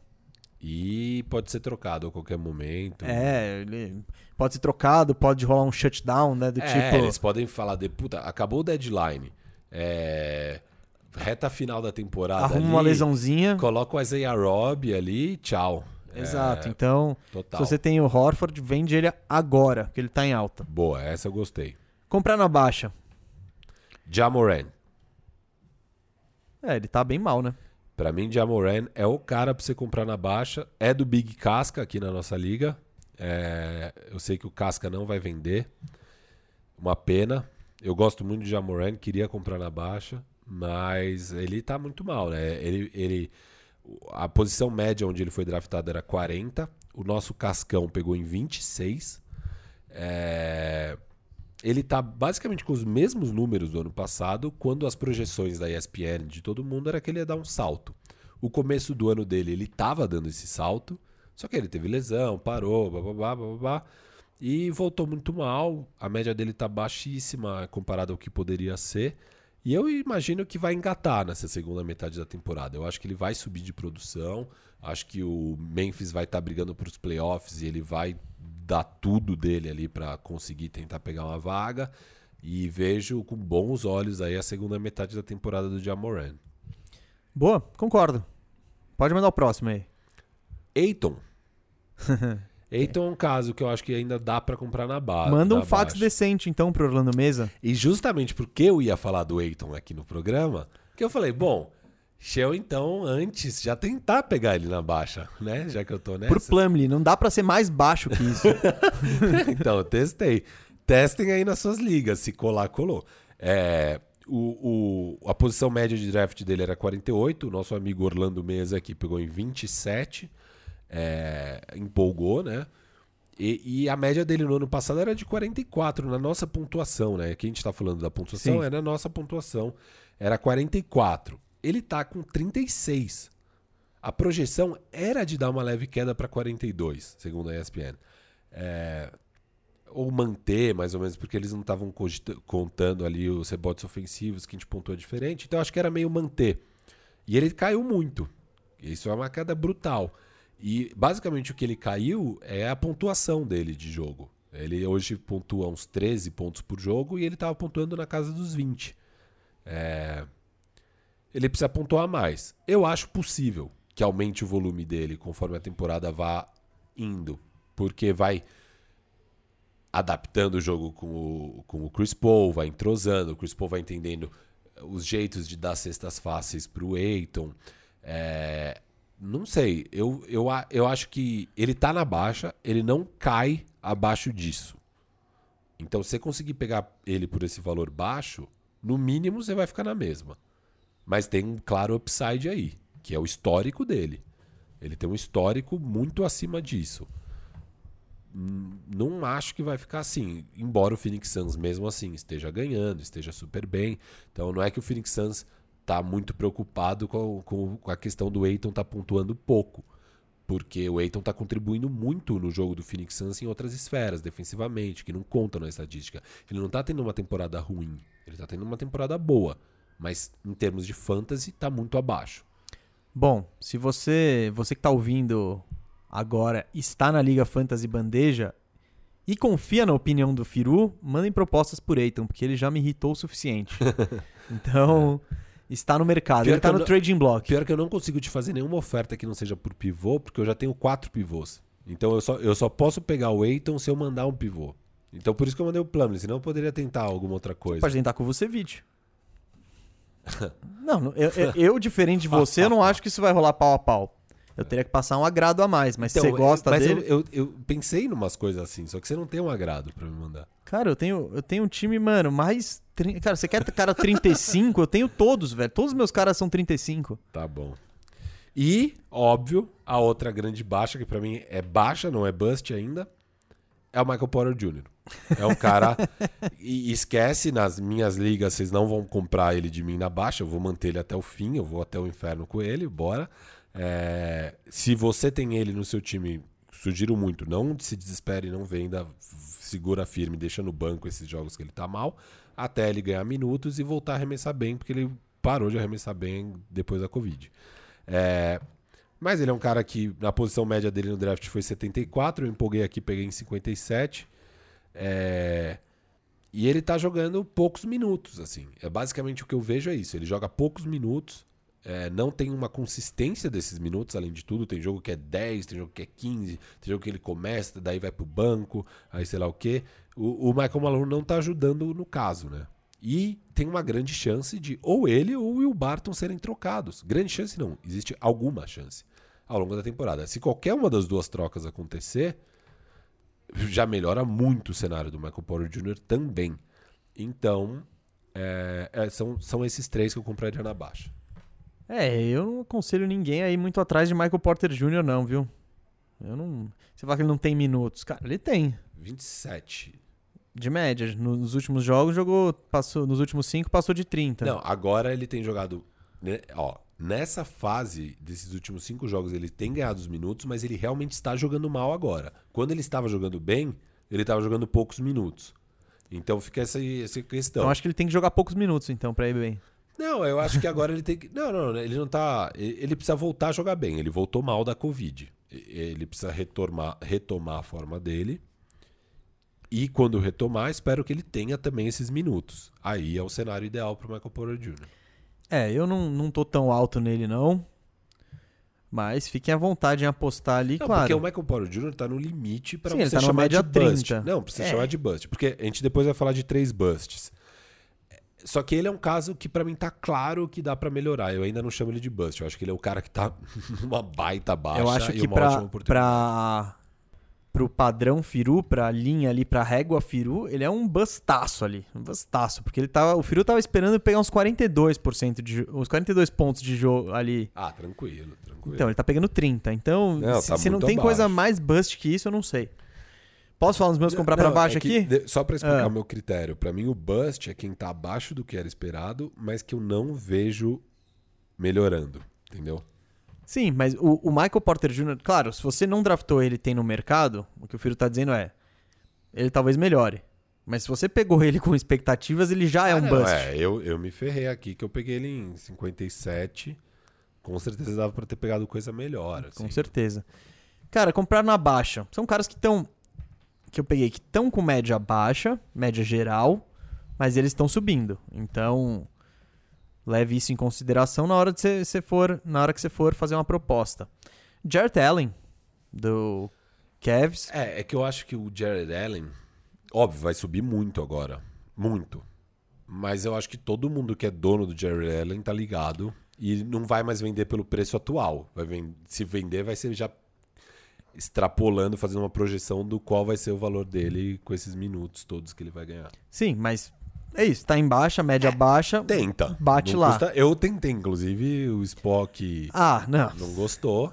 Não, é, é, como o Andinho falou, eu vou voltar a citar aqui pra audiência rotativa. Só o Firu acha que é esperto, esse é o problema dele. Mandei o Wiseman. E Ingles, Ingles tá brilhante. brilha. Não, ele tá muito bem. Nos últimos 10 jogos, sei lá. O Ingles tá muito bem, tá numa fase muito boa. E o Wiseman é um bom pivô, com bom valor. É um valor até semelhante ao do Jared Allen pré-troca. Aí, Olha a petulância. pré-troca? Pô, Oh, o Jared Allen fazia 30, o Wiseman acho que é uns 20. 25. O Wiseman tá só isso? É, tá. É, o Wiseman também tem essa questão, joga poucos minutos. blá. Sim, mano. É. Ah, vamos lá, eu falei os meus. Mais um comprar baixa. Anthony Edwards. Com o D'Angelo Russell machucado, o Towns de volta. Eu acho que já passou um pouco o bonde de comprar Não sei, ele foi mal ontem, por exemplo. É? É, eu acho que. Cara, a média dele é 25. ah, eu acho que ele pode entregar uns 33 ali com uma É, constância. Bate lá atrás. É isso. é- que tem uns caras que são muito engraçados. Que, por eles terem um nome, a galera valoriza Sempre mais. vale no mercado. É. Tipo, É. por exemplo, pegar um Kemba Walker. Eu não sei qual que é a média do Kemba Walker e eu vou falar Harrison Barnes. Não sei qual é a média deles. Mas se os dois tiverem uma média semelhante, se a média dos dois forem iguais, eu vejo o Barnes com mais valor porque ele joga mais que o Kemba. Não machuca. Tá? Tenta ir no mercado com, com esses dois, o Kemba vai ter muito mais valor. Por quê? Porque ele É tem o nome. nome, é a grife. Então isso rola muito. O Edwards, eu não sei se o cara que tem ele vai valorizar, vai ficar puto porque era o primeiro pick do draft e o cara não tá entregando e quer trocar. Ou se ele vai falar, não, mas esse aqui é a primeira escolha. É que não tem jeito, né? Por exemplo, ano passado eu descobri lá o Devontae Graham, peguei ele e tal, e tava indo super bem. Mas não tem como o valor do Devontae Graham ser igual ao de um armador já estabelecido, um Kemba, digamos. Eles estavam com a média parecida. Porque você tem a segurança de que o Kemba vai manter e você não sabe se o Devontae é um, sei lá, um mês bom aí que deu tudo certo. Você fica com medo. Então, realmente, os, os grandes nomes sempre têm mais valor, assim. Sempre. Vou pegar um exemplozinho aqui, quer ver? Vamos pegar o Jeremy Grant. Jeremy Grant. Ele, tá, ele não tem uma grife, mas ele tá entregando, cara, 42 pontos de média. O, o Siakam tá entregando a mesma coisa. O Siakam tem muito mais valor. Exato. Tipo, Tobias Harris, que é um cara que tem nome. Assim. então, esse exemplo é ainda melhor, filho, gostei. É. Eu prefiro ter o Grant do que o Tobias. Exato. Mas Às você... vezes vai ser mais fácil trocar o Tobias. Exato, é isso. Então, as grifes pesam. Pesam. E o outro cara que eu botei aqui, que ele começou muito bem, caiu, mas tá voltando. Malcolm Brogdon. Ah, O quê? Eu não posso? Você sabe qual que é a média dele? Ele, É, tá... ele tá na baixa mesmo. Ele, ele começou a temporada fazendo 48. Eu tive o, o Brogdon ano passado. Foi exatamente isso a temporada dele. Ele começou explodindo, aí caiu violentamente, e aí ficou o resto do ano altos e baixos. Então, eu acho que ele Eu tá voltando. Eu acho que É. ele tá voltando. Eu acho que o acho que a cara que partir tem de o- agora é altos e baixos esse o ca- cara. eu acho que o cara que tem o Brogdon, ele tá, tá- pode estar um pouco irritado, mas é uma chance pra eu aproveitar, porque eu realmente acho que a média dele vai subir. Ele tá sozinho no Indiana. Essa queda dele foi é, diretamente ligada ao aproveitamento de arremesso. Eu não sei o que aconteceu. Tipo, ele parou de meter bola. E, cara, tá voltando. Então, eu acho que. É, eu, gosto, eu acho o Brogdon um bom jogador. Por exemplo, posso dar uma aqui, ó? Ele realmente tá na baixa. Faz sentido o que você tá falando. Ele tá na baixa. Você prefere ter o Brogdon ou o Jalen Brown? Não, o Jalen Brown. Ah, eu não. Eu prefiro. Eu gosto muito de Jalen Brown. Não, os dois estão. Mas você tá falando de fantasy ou de vida real? Não, no Fantasy também, eu gosto de Jalen Brown. Eu, Então. tinha, eu tinha os dois ano passado, né? Os dois eram do meu time. E eu sofri muito com os dois, porque os dois lesionaram pra caramba no passado, perderam jogos e tal. E os dois tiveram altos e baixos ao longo do ano. Mas eu gosto mais do Jalen Brown. Mas eu, é, eu acho pau pau, assim. Eu acho que o Brogdon vai, ter, vai terminar o ano com uma média maior. E é um cara que, por exemplo, são dois caras que estão com 43 hoje. Então, não sei. Eu, eu, eu apostaria aí. Acho que pode ser interessante. Vamos pro próximo. Bust? Bust. Cara, a gente. Vamos agilizar aqui que. Tenho três busts, então, vou falar. Então vai, aqui. vai. Meus busts. Devin Booker. Ah, foi cogitado na minha. Eu vou falar aqui, ó. É, posição média dos drafts da ESPN, 30. Na nossa Liga Bandeja, foi draftado em quinto pelo Revolução dos Três, que empolgou brutalmente. Como o Davi que montou um time bom, tendo, pe... tendo pego o Booker em quinto. Exato. É, ele tinha média de 43 no ano passado. Esse ano tá com média de 37, sendo que a projeção era ele aumentar para 46. Então ele tá quase 10 pontos abaixo da projeção. O Booker é um cara que eu sempre fujo. Ele, ele nunca ele é escolhido na. Tipo, ele sempre sai antes do que eu pegaria. É. Em todos os. E esse ano com o Chris Paul, ele perdeu muito o toque, então ele tá dando menos assistências, etc e tal.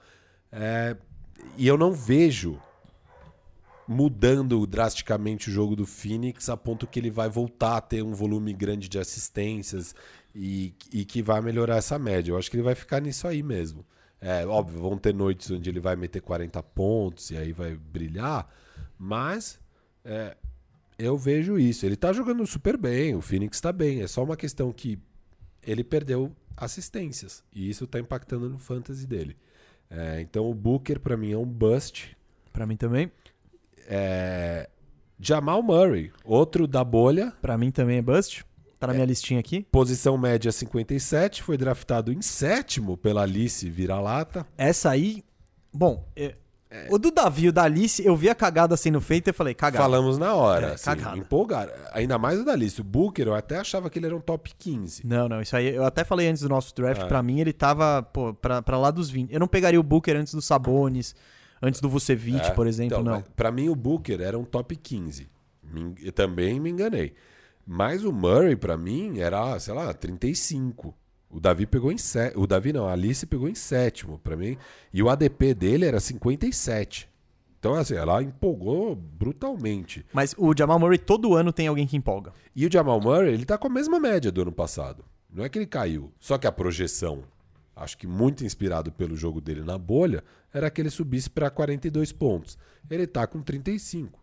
É, então, pra mim é um bust. O Murray, o Booker são jogadores que não são bons de fantasy. Mas você assim. falou isso do, do Mitchell e ele Ué, tá bom. Não tá bom, ele tá com média 43 Não, ali. não, tá. pega o último 30, os últimos 30 dele. Então, tá mas eu acho que o Mitchell ele entra também nesse critério. Uh, e deve ter gente que pegou Não, na primeira é. rodada achando que ele ia estourar pra 50. Mas pra- o Mitchell tá claramente acima de Booker e Murray.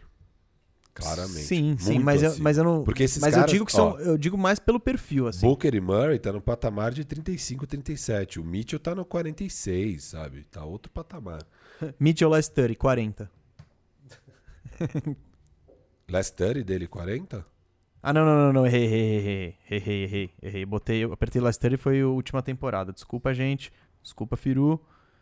Ah, 44. É, então. Ele, ele tá em outro patamar desses caras. E o outro bust pra mim, D'Angelo Russell. É, Ano passado, média de 41. Que é o cara que é o Murray. Ele é, ele é igual o Murray no, É. no Fantasy. E até em estilo de jogo. Ano passado, 41 de média. Esse ano, 34. Quando a projeção era ele subir para uns 43,5. Então ele também tá uns 10 pontos abaixo da projeção. O bom, o ponto positivo aqui pro nosso amigo Marquinhos do Wakanda é que ele não, ele não empolgou, né? Ele draftou em 61, meio Tá ok. em linha com a posição média, mas ele tá dando um valor de muito abaixo de 61 aí. Então, pra mim, eu não vejo ele recuperando e mudando essa história. Então, pra mim também é um bust. São os três busts. Sim, o- só pra deixar claro, o Murray é mais jogador que o D'Angelo Russell, tá? Claro, só que o estilo do jo- de jogo deles é praticamente idêntico e o resultado e são dois caras que em geral a galera empolga no fantasy que não são muito bons. Esse chutador, esse cara que que não, não enche muito, que não pega tanto rebote, que não dá tanta assistência, que confia plenamente pra pontuar em pontos e em arremessos de longe, é um cara que eu costumo fugir. Eu gosto de pegar, por exemplo, aquele pivô que tá tipo um Sabonis da vida. Pivô é sempre muito bom, porque é muito seguro. Os caras vão pegar os rebotes. Assim, vão Sim. dar um, dois tocos. É, a não ser que seja o caso do- de um dos busts que eu botei aqui chamado DeAndre Ayton. Safado. É, é, eu coloquei. É isso. Os caras que a gente tá falando que tá na baixa estão no limite pra ser um bust. É, o Eiton eu coloquei como na baixa, porque eu acredito que ele pode subir, mas ele pode ser considerado um bust, claro. Então, é, o Ayton eu tava esperando um 44zinho ali, completando uma ponte aérea do Chris Paul, pegando rebote, jogando pra um time decente, tá com 37. Botei o Murray também e botei Michael Porter Jr., né? Eu não vou passar esse pano aqui não, aqui não. não aqui, com ele tentando valorizar. O, o Firu tem... Ele tem oito times de fantasy, ele tem o Michael Porter Jr. em todos. Então ele tá... Eu sinto que é um lobby aqui. Não, não, eu não vendo ele. eu- ele tá na baixa. Eu tô sugerindo pra vocês comprarem ele na baixa. Eu, obviamente, não vou vender ele na baixa. Então agora eu tô aqui com ele, forever. Isso. Até A- ele tentar... Aí alguém oferece Joe Ingles, ele troca. Então vamos. Não, eu isso aí o é. Não, eu não tô. Eu dei um assim. exemplo X dessas trocas bizarras que você faz. Mas enfim, é, entendo. O Michael Porter Jr. e o Aiton estão na minha lista de baixa e essa lista é o limite pra ser considerado um bust. Então, ok. Sim, eu mas tô... eu, eu gostei da sua lista de busts também, foi muito. É. Tem muita gente, né? Então, é aquela coisa, eu dei aquela olhada assim e falei, ah, esse, esse, esse, pronto. Ah, agora, gente, vamos pra encerrar o bandejão, que já. Hoje, hoje talvez batamos o nosso recorde, hein? Últimas dicas aqui. A gente vai dar dicas pra você, caras que você pode encontrar na free agency, que, que não tem time nenhum. A gente separou em três grupos. De 60% a 40%. O que que é 60% a 40%? É o número de times que eles estão. Então, por exemplo. Todas as ligas da ESPN, em 60%. Ele tá em 60%. Tipo, tal jogador tá em 60% das ligas da ESPN. É, Ou 40%. Então a gente vai pegar nesse, nesse range aí. Esse range, se você achar um cara que te entrega 30, tá muito bom. Por que, que a gente fez esse corte? Só para explicar. Porque acima de 60% é muita chance de que na sua liga ele já não seja um free agent. Exato. É, então, se sua liga, sei lá, tem oito times, já provavelmente caras acima de 60% já foram pegos. Por exemplo, eu e o Firu temos uma liga que a gente joga já há mais tempo tal. Essa liga tem 16 times. Esses caras que a gente vai falar aqui não estão disponíveis lá.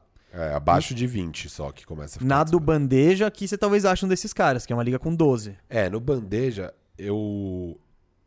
Só tem um cara que eu coloquei aqui na lista de 60-40 que tá disponível. Bom, vamos lá, fala, fala os três aí. É. Cara, No pique. Terence Ross, ele tá em 40% dos times, 40,3% dos times. Ele tem jogado 37 minutos nos últimos sete jogos. é, nos últimos sete dias, são quatro jogos. E ele tá muito bem, ele finalmente engrenou. É, experiência de Orlando Magic, né? De quem torce. Isso Você vai, é, você vai ter aquela semaninha que ele vai fazer 12, É. 17, 20 e 30. Mas, Mas vale a aposta. Eu pensei aqui no Diallo porque ele teve uma fase espetacular, mas estava sem Shea Alexander, sem o Theo, sem o George Hill. Eu não acho que ele vai manter, então não coloquei. O Cascão, inclusive, pegou ele ontem. O Cascão pegou o, o Hamidou Diallo, do OKC. É, acho que não mantém. Um cara que está disponível aqui na nossa liga, é o único aqui dessa lista que está disponível, é o Bagley. 45,9% das ligas. Ele tá péssimo, ele tá jogando entre 21 e 25 minutos. Eu não pegaria agora, inclusive. Ele, eu não peguei. Ele tá lá solto na nossa liga aqui do Fantasy. Eu vou esperar dar alguns sinais que ele vai começar a jogar mais tempo. Assim que acontecer isso, eu pego. É, a gente tem um amigo Fê, né? Que tá bem feliz com o Firu, com esses comentários positivos que vem desde o ano passado sobre Bagley. Eu, eu sou do time Bagley, então eu confio nesse cara. Eu acho que um dia vai vingar, mas esse ano tá bem decepcionante mesmo. Não sugeri que ele pegasse, eu acho que ele pegou antes do que eu pegaria, mas e, e se deu mal. É... Pronto, você já, você já falou, você já Calma, falou. Não, falei, não falei nem, eu falei só o Terence Ross. Eu, pega- Ah, você só falou, você, você só. Não, tá, o Bagley. Você não entendeu o conceito de no pique. eu pegaria o Wiseman também, então. Tá, pronto. 54,5%. Tá no time do nosso Big Casca aqui. Ele tem jogado menos de 25 minutos por jogo. Eu acho que ele pode ser trocado em algum pacote. Se ele for trocado, vai ser a melhor coisa do mundo pro dono do- dele no Fantasy. É, e nessa, agora que ele tá machucado, o Pascal, o Eric Pascal e o Looney estão jogando uns 28 minutos. Não, foge, foge do Pascal. Pascal, Não, não, não. Eu tô falando que ele vai absorver esses minutos, entendeu? Ah, o tá. Wiseman. Então, quando ele voltar. é, ele pode, mesmo no, no Golden State, passar a jogar perto de 30 minutos, o que vai ajudar bastante o valor dele. É isso. Posso, ó, 60-40. TJ McConnell, do Indiana Pacers. Não, vai, vai. vai que, pode, pode pegar que ele tá jogando bem e, e ele é muito produtivo. Então, se ele tiver minuto, ele entrega. Então, e ele tá com bastante espaço no Pacers. Então, pode ir atrás do TJ McConnell. Tem jogo que ele tá fechando. é, vem na minha. Rui Hashimura. Ah, eu, eu tinha, eu tinha pensado nele, eu acabei esquecendo de colocar. O Rui Hashimura é uma O boa. Hashimura, é. Não, ele não vai. Eu, eu duvido que ele vai explodir e tal, mas eu acho ele um trintinho ali 30 frequente. mais, 30 Fri- mais. não, trin- trintinho é frequente ali. Tipo, pode, pode ir. Eu acho pode que ir. 30 é garantido, acho que ele tem potencial pra chegar nos 35. E aí eu botei mais três caras aqui, que é o Ross, o Brooks e o Evan Fournier. Que Fournier é meio nebuloso, mas se ele tiver livre ali, espaço ele tem pra jogar. Ele talvez seja trocado, né? Como falamos aqui. O Brooks não tá engatando, né, esse ano. Não, então ele caiu. É que é o que a gente tinha falado antes. O Memphis tem muita gente. Ele tem na- É. Antes era só ele, agora ele vai tem o Grayson Allen em boa posição. Tem aquele, sei lá, John Con, cara. Tem, tem um monte de gente. Desmond Bain, de Anthony Melton. Então, é, é o elenco do Memphis tem muita gente. E, e tudo em níveis parecidos, assim. Então, o Brooks ele já teve mais alto, ele tá caindo, mas é aquela coisa. Eu acho que vale um teste porque ele costuma ter minutagem. Outro cara que tá nesse, in- nesse nível aí de, de ownership é o Hutter. Kevin Hutter. É, eu não Mas gosto muito. É isso. o, é, Hawks tem, o Hawks tem muita gente. é isso que é complicado. Eu, eu também não aposto nele, mas ele é até interessante. 40 a 20. 40 por- entre 40% e 20% dos times. Eu vou começar aqui. O Wendell Carter Jr., que ele tava machucado. Foge. Oi? Foge. Não, pega, pega. Se, se ele, se ele tiver disponível de free agent aí, pega. Porque. Ah, Pega e testa, né? Sei lá, vê o que acontece. É, eu, já fugi desse barco. Eu não, eu não acredito em Wendell Carter Jr. Não, vai atrás. Ó, o cara que eu gosto, Darius Baisley, do Oklahoma City Thunder. Ele tem minuto. Ele vai ficar sempre mais de 30 minutos em quadra. Às vezes ele te entrega 44, às vezes ele te entrega 22. Derrick White, voltando de lesão. Pode, pode pegar, porque por enquanto ele não tá jogando back-to-back ainda. Mas eu acho que isso vai voltar. E o Derrick White, ele também é um pouco inconstante. Mas nesse, nesse nível aqui pode ir atrás. E o, e o quarto, né? Só porque eu extrapolei. Sadiq Bey, do Boa, Detroit tá na minha Pistons. Peguei ele ontem, inclusive, na Liga do Bandeja. Ah, é? É, porque quando ele vai, ganhar, ele vai ganhar muito minuto Muito, com, o- muito. com a saída do Blake Griffin, né? É, vai ganhar muito minuto, Sadiq Bey. Tava na minha lista. Até então, ninguém nunca tinha pegado ele na nossa liga. Ele não tinha tido time na nossa liga até então. Então você pegou. Achou uma casa, Orlando. Muito bom. Eu coloquei aqui Larry Nance Jr. Ele tá em 37,8% das ligas. Mas ele, mas ele tá bem machucado. Ele vai ficar semanas Ele fora. vai ficar umas ainda. seis semanas fora. Se tiver uma posiçãozinha de ar, pega, coloca ele Assim, lá. né? Eu não botei ele por causa da lesão. Esses lesionados aí, eu, que estão mais fora da Mas curva, é eu não botei. a, a dele não é tão bizarra. O, o problema do Nance é justamente que ele sempre se machuca. É, mas o bom é que esse ano ele não vai ficar disputando muito com, com o Love. O outro cara é o Torian Prince, que quando o Cavs já ir pro tank de vez, não vai jogar também. Eu acho que ele vai jogar muito é, o Larry Nance quando voltar de lesão. Então, para sua reta final de temporada, vai ser ótimo. Se tiver um espacinho aí no, no seu departamento médico, põe ele lá. É, eu ia falar do DeAndre Hunter, mas esse sim lesionou pesado, o DeAndre Hunter. É? É, ele vai ficar umas 10 semanas fora. E aí já vai ser tipo fim. Sério? Putz, na outra liga eu troquei o Collins pensando na volta dele. Não. Né, então. Ele vai ficar umas 10 semanas fora. Quando ele voltar, você já vai estar na sua final. Então ele ainda vai estar meio ruim, né? Ninguém volta de uma lesão dessa já voando. É, então eu cortei ele aqui. É, o Sadiq Bey estava na minha lista. O Ludort é interessante. É esses casos do OKC, tipo o Baisley que você falou. O cara vai ter muitos minutos, vai estar sempre lá, só que é muito inconstante. O Ludort não. É. Entre Baisley e Dort, aposta no Baisley. É, não acho pau a pau, mas nenhum dos dois me convence. Um caso que eu gosto aqui é o Emmanuel Quickly. 22,5% só das ligas, tá quase no patamar próximo aqui, o abaixo que a gente vai falar. Ele tem jogado só 22 minutos por jogos, porque o técnico dele é o Tom Thibodeau, mas ele é um cara que apesar de não ganhar muitos minutos, ele ganha minutos importantes. Então tem diversos jogos que ele fecha o jogo e tal. Eu acho que esse é um bom indicativo que talvez ao longo da temporada ele passe a ganhar mais minutos. Eu acho o contrário. Eu A- acho que o Derrick Rose chegou aí Não, e não, roubou o espaço calma, dele. Deixa eu falar. A boa notícia é o Derrick Rose chegou e ele não perdeu nada de espaço, o Emmanuel Quickly. Não mudou nada. Eu estava bem preocupado com isso, queria ver como ia acontecer. É, o Derrick Rose tirou espaço de outros jogadores. O do Quickly se manteve idêntico. E eu acho que ao longo do ano, com ele jogando bem igual ele joga, ele vai cada vez ganhar mais minutos. Eu acho que é o teto de minutos isso aí. Não. Não- Ah, então, eu, eu discordo. Mas aí, enfim, é, é bom ficar de olho. Do jeito que ele tá hoje, ele é no limite. Se tiver uma liga de poucos times, não faz sentido nenhum você olhar pra ele. Tipo, na nossa liga aqui do Bandeja, que tem, tem 12 times, Ele tá livrão. vai estar tá livre, não faz sentido. Na verdade, a maioria desses aqui que a gente tá falando não faz sentido na nossa liga de 12 times. Agora, se tá numa liga de 16, eu acho que já faz sentido. É, E é isso. Baixo de 20, vamos lá. Baixo de 20, rapidão. Agora Rapidão, no no pique. pique. Agora no pique, eu vou falar. Bogdan Bogdanovic é o único da minha lista que tá em algum time, tá no time da Drica, na nossa liga. É, tá machucado, deixa lá no seu departamento médico, ele pode vir a jogar bem quando voltar dessa lesão, que ele já tá para voltar. Mo Wagner começou a fazer umas partidas interessantes, o caminho lá de pivô no Washington tá livraço, então ele pode entregar alguma coisa. Isaiah Robb, esse eu ficaria bem de olho se eu sou você. É um cara que, como a gente falou, se o Horford for embora ou se derem um shutdown na reta final, esse cara vai ganhar muitos minutos e ele produz bem quando tem minutos. Ele tá jogando só 20 minutos por jogo, então hoje ele não é tão relevante. Tem o Maledon, mais um cara do OKC. Um jovem bom. É... George Hill aí tá machucado, ele virou titular, só que daí ele se machucou, agora ele voltou da lesão.